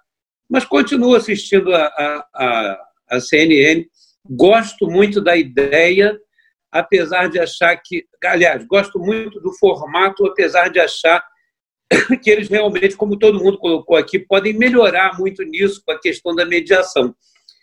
É, acho também, atribuo isso também não só a essa coisa ainda incipiente né, da, da ideia, mas também a questão da nossa democracia. Nós somos um país que está que tá num novo processo de democracia, tem 35 anos. Né? Enquanto os Estados Unidos deve ter o quê? 300 anos de democracia, né? só para citar o, o, país que eles gostam, né? nós temos aqui 35 anos de democracia. Começou em 85, né? quando Sarney saiu, veio aquele negócio da. É, 89, eleição do Collor, aquela coisa toda. Mas, gente, é, é aliás, 85 o Sarney ainda pelo processo indireto, né? 89 foi foram, foram as eleições diretas, né? Está ao vivo no meu Instagram, só para avisar, vai continuar aí. Então, aí o que, que eu quero dizer com isso? Então, o próprio exercício do jornalismo dentro da democracia, ele é muito diferente do jornalismo receita de bolo e horóscopo na época da ditadura, né? Então, para que o nosso jornalismo pátrio, jornalismo brasileiro, possa se adaptar a uma nova democracia, que, como eu sempre digo, até fiz uma coluna uma vez eh, dizendo que a nossa democracia ainda é uma democracia adolescente, cheia de acnes, que precisa ainda amadurecer e crescer. E junto com essa democracia vem o nosso jornalismo. Né? Então, por mais que os nossos jornalistas sejam extremamente competentes, estudiosos, que se aprofundam no estudo do jornalismo no mundo inteiro e tal, mas o exercício, a prática, isso daí requer time, não tem jeito. Você tem que ter tempo de democracia para poder realmente exercitar o jornalismo dentro da democracia. Então, eu acho assim que a CNN veio agregar, mas ainda peca por uma falta de experiência dentro desse, dessa nossa nova realidade. Eu só penso isso, realmente. Eu achei sensacional, Evale, essa tua explicação, assim, é porque é, é você conseguiu humanizar é, a minha profissão. Você conseguiu falar o seguinte, é, resumindo, os jornalistas não estão fora do ciclo de aprendizado, de maturação do processo democrático, né? Porque até então é muita Exatamente. gente o jornalismo como uma coisa é, à parte, né? Não, nós jornalistas estamos aprendendo a trabalhar dentro do que está se estabelecendo como um rito democrático também ao longo dos anos, né? Então é, é, é uma eu adorei tua opinião, porque é, é, você humaniza a gente como cidadão. A gente também está aprendendo a se comportar, né? Vocês tocaram no assunto Nós todos estamos nesse processo. Tocou interessante, que é a democracia que ainda é adolescente, né? E nós temos a emissora de televisão que, quando chegou a democracia, mostrava a Semana do Presidente. Ficou vários anos, vários anos a Semana do Presidente. Não, importa, não importava o presidente que fosse, mostrava a Semana do Presidente, né? o dono dela sempre fez questão de dizer que o presidente da República era seu patrão, porque a concessão pertencia. Eu acho que eu estou falando do SBT, todo mundo já entendeu, né? SBT que algumas semanas atrás tirou seu do ar, o seu TJ de sábado, porque na sexta tinham batido muito na reunião ministerial é, da situação de reunião. Aí no sábado tirou e botou o programa Triturando no lugar. Foi um grande escândalo, né? Porque meio que tem que ter, se não me engano, duas horas diárias de é, jornalismo, jornalismo nos canais, né? E o SBT não botou nesse dia duas horas de jornalismo. Por si só já seria uma infração à regra. E foi um escândalo porque nunca tinha acontecido isso, né? E falaram que foi para testar o programa. A gente já falou muito de Globo aqui. Eu queria falar sobre outras emissoras com vocês. Como é que vocês veem a postura do SBT e da Record nessa situação toda que vem ocorrendo aí? É, eu, eu particularmente eu consigo olhar para cada emissora e consigo delimitar exatamente é, a linha política e a linha editorial que elas estão é, estabelecendo para elas, né? Então eu acho que é, a vida, eu, eu consegui entender, é, é, é uma coisa é, meio meio maléfica o que eu vou falar, mas eu consegui entender que é assim na vida das pessoas e é assim também, infelizmente, com as emissoras de televisão é, é, mais importante do que o trabalho em si, a vida não é feita de trabalhos, né? A vida é feita de pessoas, né? Mais importante do que às vezes nosso trabalho são as pessoas que a gente se conecta, são as pessoas que vão puxar a gente lá para cima, né? Às vezes meu editor falava isso assim, procura se relacionar bem com as pessoas, porque você vai chegar num patamar de trabalho que todo mundo vai ser bom. O que vai determinar quem vai subir ou não vai ser a mão que vai te pegar e vai falar, vem comigo. Então eu acho que algumas emissoras entenderam e personificaram isso também, e, e elas estão deixando claramente que elas querem se conectar ao poder, né? É, é, ao poder, seja por uma concessão, seja por um aumento de concessão, seja para derrubar a concessão de um concorrente. Então, é, eu vejo com muita cautela o SBT e, o, e a Record nesse sentido, porque é, a gente vê uma linha é, bem definida ali, né? E essa linha vai implicar em remodelação de programação, em, em, em recosturar orçamentos. Então eu, eu fico muito, é, é muito temeroso de ver é, é, a política impondo um ritmo às grandes empresas de comunicação, né? É, eu vejo grandes empresas de comunicação se escondendo atrás de um pano de fundo, falando a gente está tirando só o orçamento de um lugar para apostar num movimento de mercado que é global, que é o streaming, são as novas plataformas, mas a gente que está lá dentro, a gente vê que não é isso, né? A gente vê que é uma remodelação, é uma remodelação política, é fato. Então eu, é, eu vejo com bastante, fico bastante temerário em relação a isso. É, o, o genro do Silvio Santos, deputado, virou ministro das Comunicações. E a alegação foi por ser próximo ao, ao Silvio Santos, né? Aí surgiu aquela brincadeira. Se era para botar alguém próximo à Silvio Santos, que eles não botaram o Jassa, ministro. Né? Mar, Marta, qual a sua opinião? Ou o Lombardi, né? O Lombardi, o Lombardi já morreu, pô. Morreu, não pode. Lombardi não pode, não pode mais. também. O ah, tá. Bolsonaro também já morreu. Morto por morto, junta todo mundo. Mas e aí, Marta, qual é a sua opinião sobre SBT Record? É, Cara, meu medo, meu medo maior é cair mais a qualidade, entendeu? Porque aí você não precisa nem mais do senso crítico. Meu medo maior é só esse, cair a qualidade como está caindo. Eu vejo pessoas muito boas sendo, mandado em, sendo mandadas embora das emissoras porque elas, elas batem de frente com o que agora as emissoras já estão deixando claro que é o posicionamento delas, entendeu? Então, quando eu vejo assim, é, por exemplo, a EBC, eu vejo um, um, uma TV Brasil que é, tinha uma programação bem legal, que de repente, de uma hora para outra, o presidente da República troca o mandante e as pessoas começam a ir embora. E aí você pega a Luciana Barreto, que é uma pessoa que estava lá na frente da EBC um tempão, que graças a Deus foi para a CNN, teve, teve um, um, um bom aproveitamento, mas você pega outras pessoas que trabalhavam lá dentro com ela e assim, como eu por trás na produção, que foram mandadas embora e que não são aproveitadas por lugares nenhum, entendeu? Então, quando você fala nesse, nesse remodelamento, quando você fala que é, as emissoras estão num processo democrático, estão na aprendizagem, não sei o que, e você pega uma CNN que está aproveitando vários talentos de várias emissoras, eu acho super bacana. Mas quando você pega essa remodelação para falar que as, que as emissoras estão, de fato, seguindo uma linha hiper radical e, e você está vendo os jornalistas irem embora, a Rede, TV não, a Rede TV não consegue absorver os bons jornalistas que estão sendo mandados embora, a Globo não consegue, a CNN não consegue, e esses caras vão perdendo espaço. Essas vozes que, que conseguem ecoar a democracia, elas vão sumindo, né?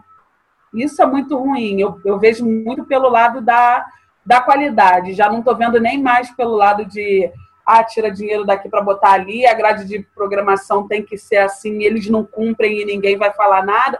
Eu já nem estou vendo mais por esse lado, eu estou vendo mais pelo lado da qualidade mesmo.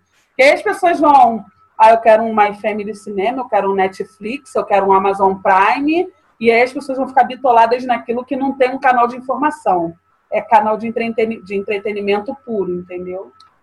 Só isso. Rafa, Rafa eu, Marca.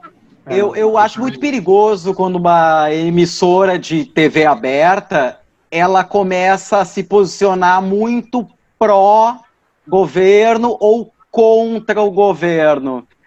Porque é, é muito perigoso, porque uma emissora de televisão aberta, ela entra democraticamente em qualquer residência.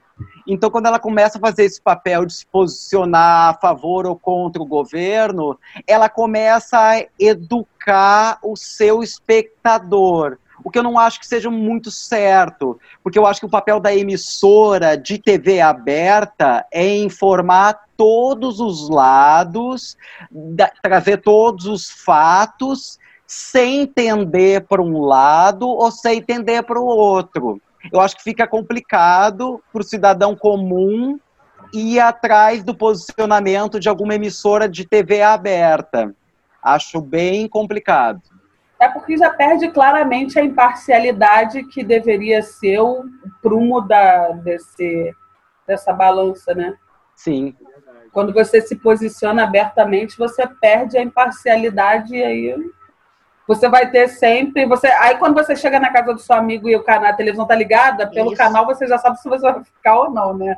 Não, eu já cheguei em casa de amigos que ele estava assistindo a emissora X, porque ele disse: Eu não assisto mais aquela emissora, porque ela só dá um plantão que não é verdadeiro ela adultera as mortes, ela fala sobre os casos do corona.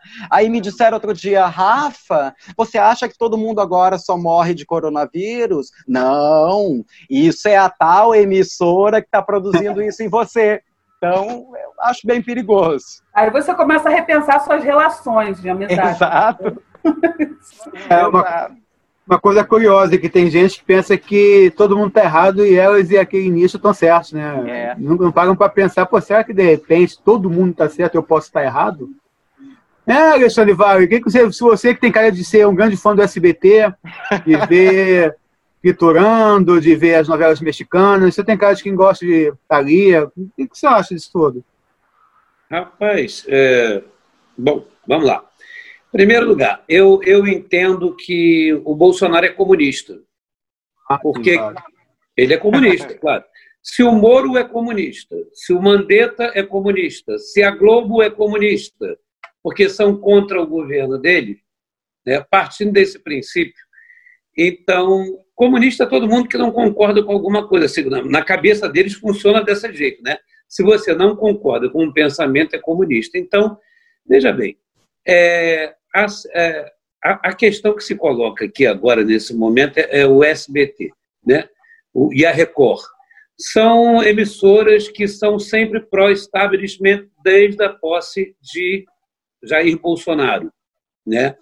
E é melhor já ir se acostumando com esse tipo de ideia, uma vez que é, as emissoras de TV elas são concessões do poder público. Nunca foram questionadas por ninguém, mas quando ninguém que eu digo é da democracia para cá, nunca foram questionadas por nenhum presidente da República. E quando eu digo nenhum, é nenhum mesmo, Sim. nenhum, de qualquer tendência. No momento em que começa-se a questionar a concessão, vou olhar se eu vou, tá ok? Se eu vou continuar, não sei o quê. Então, ele começa a se portar como líderes que ele condenava, como líder da Venezuela, como, como Cuba, vai para Cuba. Ou seja, se a Coreia do Norte faz isso, se a Venezuela faz isso, né, condena, é, é, é, estatiza a, a imprensa, e tudo isso que ele condenava, então, ele, a partir desse momento, para mim, Jair Bolsonaro é comunista, dentro do raciocínio dele.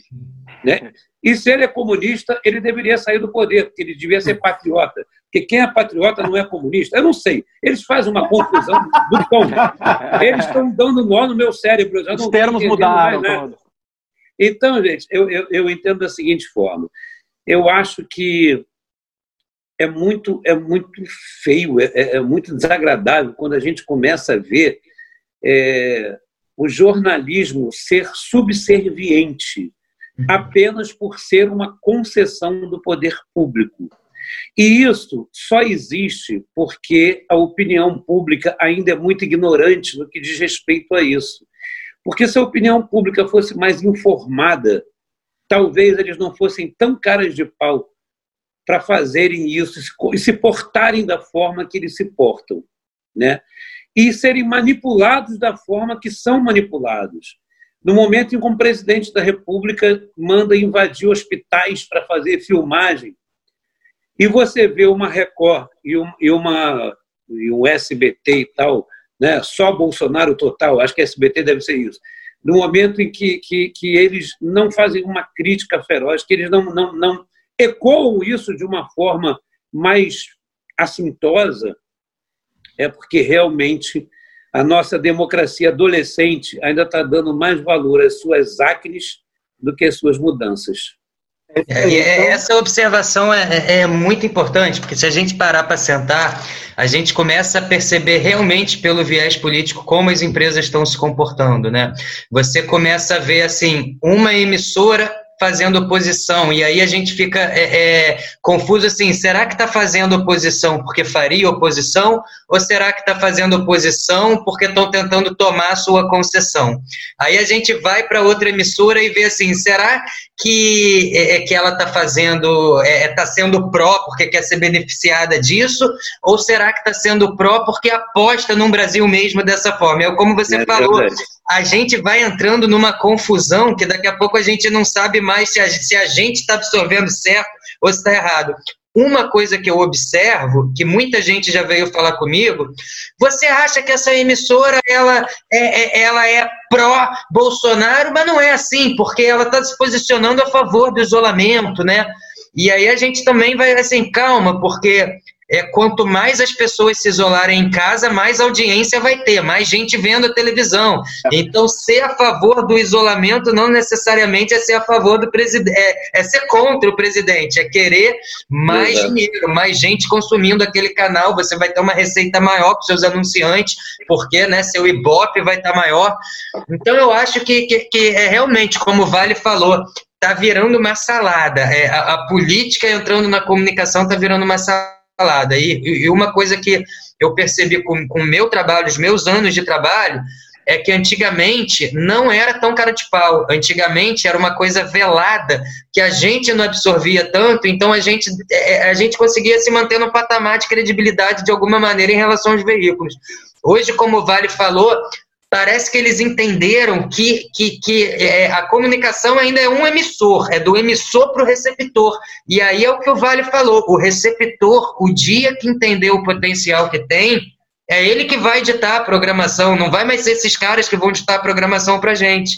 Então, é, é uma grande salada mesmo, e eu, eu, acho que o Vale foi muito certeiro quando ele fala que há uma negligência do público consumidor, sim, no sentido de a, a, se colocar como receptor passivo a tudo isso e não exigir uma melhora, não exigir uma programação e não exigir um posicionamento, né, é, é, que não atrelado só aos interesses da corporação, né, da companhia. Por falar em Ibope, já que o Kimege é o Ibope, vamos para o nosso último comercial e vamos botar alguma propaganda de algum curta para a gente ter Ibope também. E nós voltamos por último bloco com as considerações finais. Voltamos já que esse papo tá bom aberto. Valeu. Dia dos namorados chegou, mas nem todos os casais conseguem ficar juntos. Será que começar a namorar agora pode ser uma boa ou uma roubada? Namoro em Tempo de Pandemia, mais um curta de comédias que você pode ver aqui no canal SCC Produções no YouTube.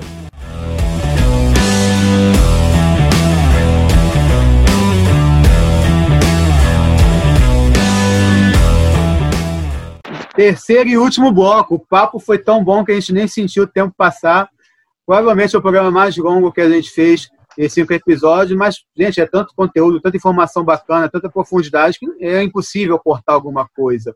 Programa maravilhoso. Eu estava falando no intervalo aqui com a Marta e com o Alexandre, não é que ia puxar agora para nossa sardinha, não, mas na TV hoje tem poucas coisas com tanto conteúdo quanto foi esse programa que a gente fez agora. Ficou muito bacana. Quero agradecer muito a vocês, vocês quatro, pelo nível do programa, pelos assuntos que nós debatemos aqui, né, gravado no domingo de muita chuva, agora na Ilha do Governador, que é o bairro que eu estou. Aqui no Flamengo agra... também. É, queria agradecer Já muito a vocês. Agora. É, a chuva está forte aqui. Eu vou dar um minutinho para cada um poder se despedir aí, agradecendo antecipadamente muito a vocês por terem é, passado esse tempo com a gente aqui, debatendo jornalismo, debatendo o Brasil, que é, uma coisa tem a ver com a outra, não tem como separar, né? Nós estamos vivendo um fato jornalístico, um fato histórico, que as próximas gerações vão estudar sobre isso, vão ver jornais e sites desse tempo e talvez tenha que pedir desculpa para eles no futuro pelo país que nós vamos entregar a eles, né? Então, eu queria começar com você, Alessandro, agradecer demais a sua presença. Você é uma referência, você é cara do jornalismo mesmo, né? Fui estudar mais um pouco sobre você para não passar vergonha. É tanta coisa que você já fez já. Porra, eu só posso estar muito honrado e muito agradecido por você ter aceitado esse convite de um programa que não tem nem um mês de vida ainda e ter uma pessoa como você no programa só enriqueceu mais ainda o debate e o programa. Obrigadão de coração, Alessandro. Tá, eu que agradeço todos vocês, uh, agradeço você, a Luciana, a Marta, o Rafael, o Alexandre. É, eu estava escutando, é, enquanto eu estava no banheiro, no intervalo, eu estava escutando vocês falando, né? É, esse programa tá de um jeito que muitos outros é, não estão, né? E aí, é, é, de cara, eu já posso te falar o porquê que eu acho, eu acho que você falou, estamos num primeiro mês, eu acho que é, vocês vão com isso muito à frente. Primeiro, é, que eu acho que vocês é, é, conseguiram entender, acredito que seja isso, quando resolveram ter essa iniciativa, é, é, a gente entendeu que a gente está sendo protagonista dessa história, né? E que se a gente não dialogar bastante em excesso sobre isso, essas pessoas é, que estão lá na frente que você está falando, talvez a gente tenha que pedir desculpas, talvez tenha mesmo, mas talvez não tenha, fazendo o que vocês estão fazendo, promovendo um diálogo, esses diálogos estão na internet, estão sendo classificados no YouTube, e lá na frente essas pessoas vão poder abrir, vão poder ver esse nosso bate-papo, vão poder ver o que, que essas pessoas estavam conversando no ano de 2020. Deixa eu botar aqui a data e eu vou ver. E é, achei fantástico o lado de ser uma coisa espontânea. Vocês me fizeram um convite, eu não conhecia o Alexandre, não conhecia o Rafael, não conhecia a Marta, não te conhecia. Então eu acho que o grande problema da TV hoje é esse. Talvez as TVs estão muito engessadas numa programação muito previsível e aquela espontaneidade do diálogo que eu encontrei aqui hoje, é, talvez eu não encontre muitas vezes até no lugar que eu trabalho, né? Então eu acho que esse formato de vocês é muito enriquecedor nesse sentido. Parabéns, parabéns mesmo. Estou é, sempre à disposição quando vocês quiserem me convidar. E quando não me convidarem, eu vou estar sentado agora é, é, participando. Inclusive, quando eu sair daqui, eu já vou ver que eu estou curioso para ver essa, esse debate do, sobre o carnaval de vocês, que é um assunto que me interessa muito. Obrigadão, obrigadão de coração. Ouvir tuas palavras assim, dá mais estímulo pra gente ainda. Alexandre, que está com uma participação especial aí do um cãozinho. Qual o nome do cãozinho, Alexandre? Oi? Qual o nome do pequenininho aí? Meu filhote se chama Lula. Ah, coincidência, né? Então, pois é. E então, agora ele estava preso e a partir desse momento é Lula livre. Fica ah, tá, que bom, que bom. Ele tem, ele tem 10, tudo certinho, tá faltando alguma coisinha, tá faltando nada não, tem 10, né? O quê? Suas considerações finais, Alexandre Wagner, muito obrigado por participar de mais um programa com a gente aqui. Desde os cinco, você participou de quatro, está bem ativo. É Obrigadão, é Alexandre. Verdade. Eu queria agradecer a você, Luísa, sobretudo, e mais alguma coisa que a gente possa vir aqui a falar, né? agradecer a você, agradecer a, a, ao Alê, que hoje eu tive a oportunidade de conhecer, que eu já virei fã de carteirinha. Né? Amigo. Fã, fã e amigo de carteirinha, com certeza. A Marta, ao Rafa.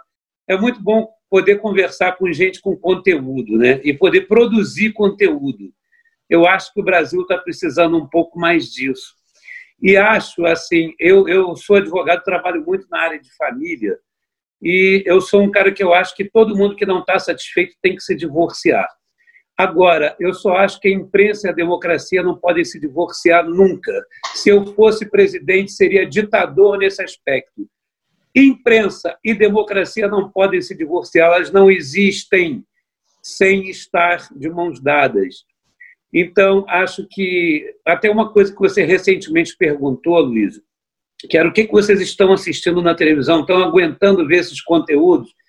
Eu confesso a você que às vezes é meio, meio cansativo a gente ficar vendo todos esses números, embora sejam essenciais, embora eu acho que sejam necessários até para a conscientização das pessoas, mas eu acho que a gente está vivendo um momento, como disse agora mesmo o Ali, o Ali falou o seguinte: nós estamos, estamos sendo protagonistas da história. Nós estamos vivendo um momento que daqui a um tempo a galera vai dizer, pô, aquele pessoal de 2020, olha só, eles participaram da pandemia, que é um bagulho que só existiu há 100 anos atrás na gripe espanhola.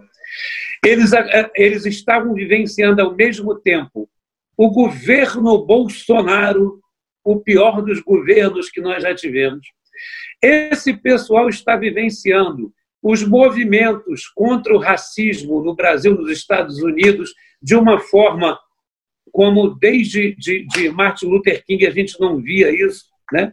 De lá para cá, hoje a gente vê movimentos, a gente vê reações que a gente não via antes, não só no Brasil, nos Estados Unidos, mas no mundo inteiro, né? E a gente está vendo também, ao mesmo tempo, que com essa quarentena a violência contra a mulher aumentou muito. Como não assistir o noticiário? Como não estar antenado com isso? Nós que temos essa consciência, eu, eu acho que nós temos a obrigação de, se não, se não quiser assistir a TV, mas entra na internet, se antena de alguma forma, para que você possa produzir conteúdo, para que você possa conscientizar. Porque alguém tem que fazer isso com as outras pessoas como, como aquela dona de casa que agora há pouco o Rafa estava falando, né, que de repente não, não tem de onde ter determinadas informações. Então, nós, como disse o Alê, somos os protagonistas disso. Nós estamos vivendo e fazendo história. Então, que a imprensa continue fazendo o seu papel livre, liberta e democrática, como sempre, porque é disso que a história precisa e é disso que a humanidade precisa. Liberdade e democracia de mãos dadas. E, e só, só para complementar, Alexandre, você falou uma coisa, né? você falou de um casamento que não existe sem, né? Que é a imprensa sem é, é a liberdade. Eu tinha feito na semana uma postagem falando do casamento que, que não existe, o contrário, que eu escrevi o seguinte: é opressão e jornalismo são antagônicos, para não dizer rivais, inimigos mortais que jamais serão casados. Então, eu acho que é, é isso que você falou, perfeito. né? De uma forma contrária. Exatamente. Perfeito, perfeito. Marta, brigadão, Marta. Primeiro por ter trazido a Alessandro Gobianco para bater papo com a gente, você que foi uh, incumbida disso. Quarto programa também que você participa, minha parceira, produtora já do programa, junto com a Luciana. Muito obrigado, Marta. Então, cara, o papo foi muito bacana mesmo. O problema dessa coisa ali, de da gente ter esse, essa descontração, é que a gente acaba passando a hora e não repara, né?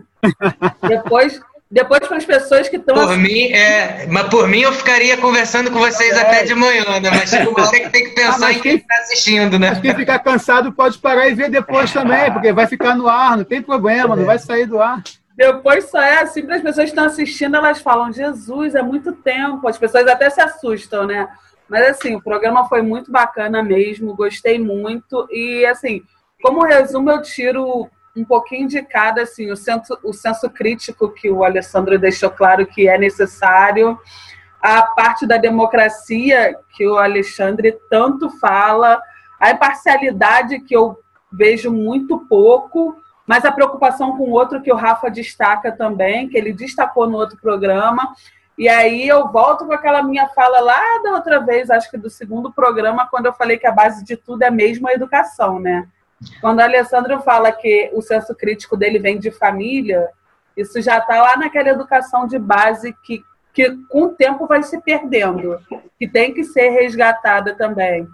Quando a gente fez o programa sobre o racismo, que todo mundo falou pra caramba, né, inclusive, aí essa semana eu recebi uma mensagem de uma amiga minha falando, cara, eu nunca tinha prestado na atenção do vida, atenção no vida negras vidas negras importam do jeito que você expressou, quando eu falei, gente, vidas negras importam, porque quando você equaliza, quando todas as vidas importam, você não consegue sentir a dor do outro, né? Você não está no lugar de fala. Então, quando você iguala, que, que acontece? Você acha que a vida negra é só mais uma vida, né? E aí a minha amiga foi e falou, Marta, eu assisti o programa todo. Eu falei, caramba, cara, não tinha percebido isso na minha vida.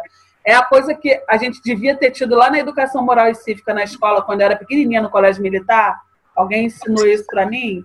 Então, eu acho que a gente, todas as discussões da gente, elas são muito válidas, todas são bem bacanas, mas a gente volta tudo para aquela coisa da educação de base, de você disseminar o conhecimento, de você ensinar a criança como pensa, como ser um ser crítico. Eu acho que a gente sempre remete a essa situação, né? Marta, é, eu, você, eu, eu, tento hoje, você está falando senso crítico é, na infância. Eu tenho uma filha de sete anos, né? E eu, eu, eu não sei se eu vou conseguir, mas eu vou tentar. Eu, quando tinha a idade dela, não quando eu era um pouquinho mais velho, uns 12, eu entrei na moda de querer fugir de casa, queria fugir de casa, né? Aqui não estão me dando liberdade. E aí eu virei pro meu avô e falei assim: vou, vou fugir de casa, aqui é uma prisão. Aí ele virou para mim e falou o seguinte: então foge, cara. Só que quando você abrir essa porta e chegar na rua, você vai descobrir uma prisão maior. Aí eu falei para ele assim: mas por que, que você tá me falando isso então? Para eu me sentir mal? Aí ele falou assim: não, porque assim, você nunca vai conseguir sair dessa prisão, mas a partir do momento que você entender que você está vivendo uma prisão, isso já te tornou livre é, o conhecimento de onde você está habitando já te colocou livre, mesmo que você não consiga fugir daquilo, né? É então, é, eu acho que o que você é, falou de é. educação de base é justamente isso. Eu não sei se eu vou conseguir fazer minha filha entender isso, mas se, se ela conseguir aos 12 também já vou estar tá realizado. Mas se você tentar, já é um grande passo, né? Porque tem muito pai que nem tentar tenta, né? Verdade. Rafa, seu segundo Sim. programa com a gente. Você que está mais distante fisicamente, está no sul nesse momento, mas que bom que esse programa consiga aproximar você da gente, né? Esse bate-papo que a gente tem batido. Obrigado por mais uma participação. Luciano está morrendo de saudade de você. Volte logo para o Rio, eu também estou. Também. Não. retomar nossos projetos, né, Rafa? Nossas, Com certeza. peças, Não. nossos filmes, né, Rafa? É, a gente tem peça parada, tem longa parado, né? Tudo aí esperando. Mas eu quero agradecer a Luiz, o Marta, Alexandre, Lobianco, porque é muito enriquecedor poder trocar com vocês, né? E poder ter essa conversa que não deixa de ser informativa também. E eu acho que eu, como artista, e vocês, como jornalistas, eu acho que nós temos um papel que é a liberdade de expressão e é a disseminação da informação, seja ela qual for. O melhor caminho sempre vai ser a troca de ideias, sempre vai ser o debate. É isso. Esse foi o quinto episódio de Sobretudo e Mais Alguma Coisa, o papel da imprensa. Se você quiser assistir os outros, tem o primeiro sobre a cultura em quarentena, tem o segundo, racismo e fascismo, o terceiro Violência contra Minorias e Reabertura das Cidades, só conferir aí no canal. Tem nossos curtas de comédia também. Na última sexta-feira nós estreamos Namoro e Tempo de Pandemia. No próximo vai ter o Home Office, que é a continuação do Home Office, que é como seria o crime organizado fazendo um home office para continuar com seu negócio. Podem conferir, está bem engraçado. Vocês podem conferir também esse programa no Anchor, no Spotify, vários aplicativos de áudio. E ao vivo aqui com a gente nessa terça-feira. Se você não está vendo essa terça-feira, você pode ver na quarta, na quinta, na sexta, você pode ver qualquer horário, porque estará aí. Muito obrigado a todos. Se curem, não ouçam muito esse papo de vai para shopping, essas coisas, porque não está na hora ainda. É, procurem se informar com veículos de credibilidade que você confia e vamos de vendo. Obrigado a todos. Até mais.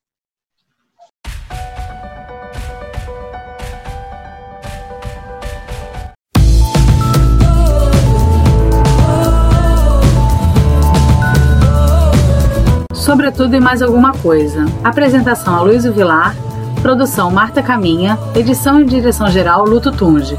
Realização SDC Produções.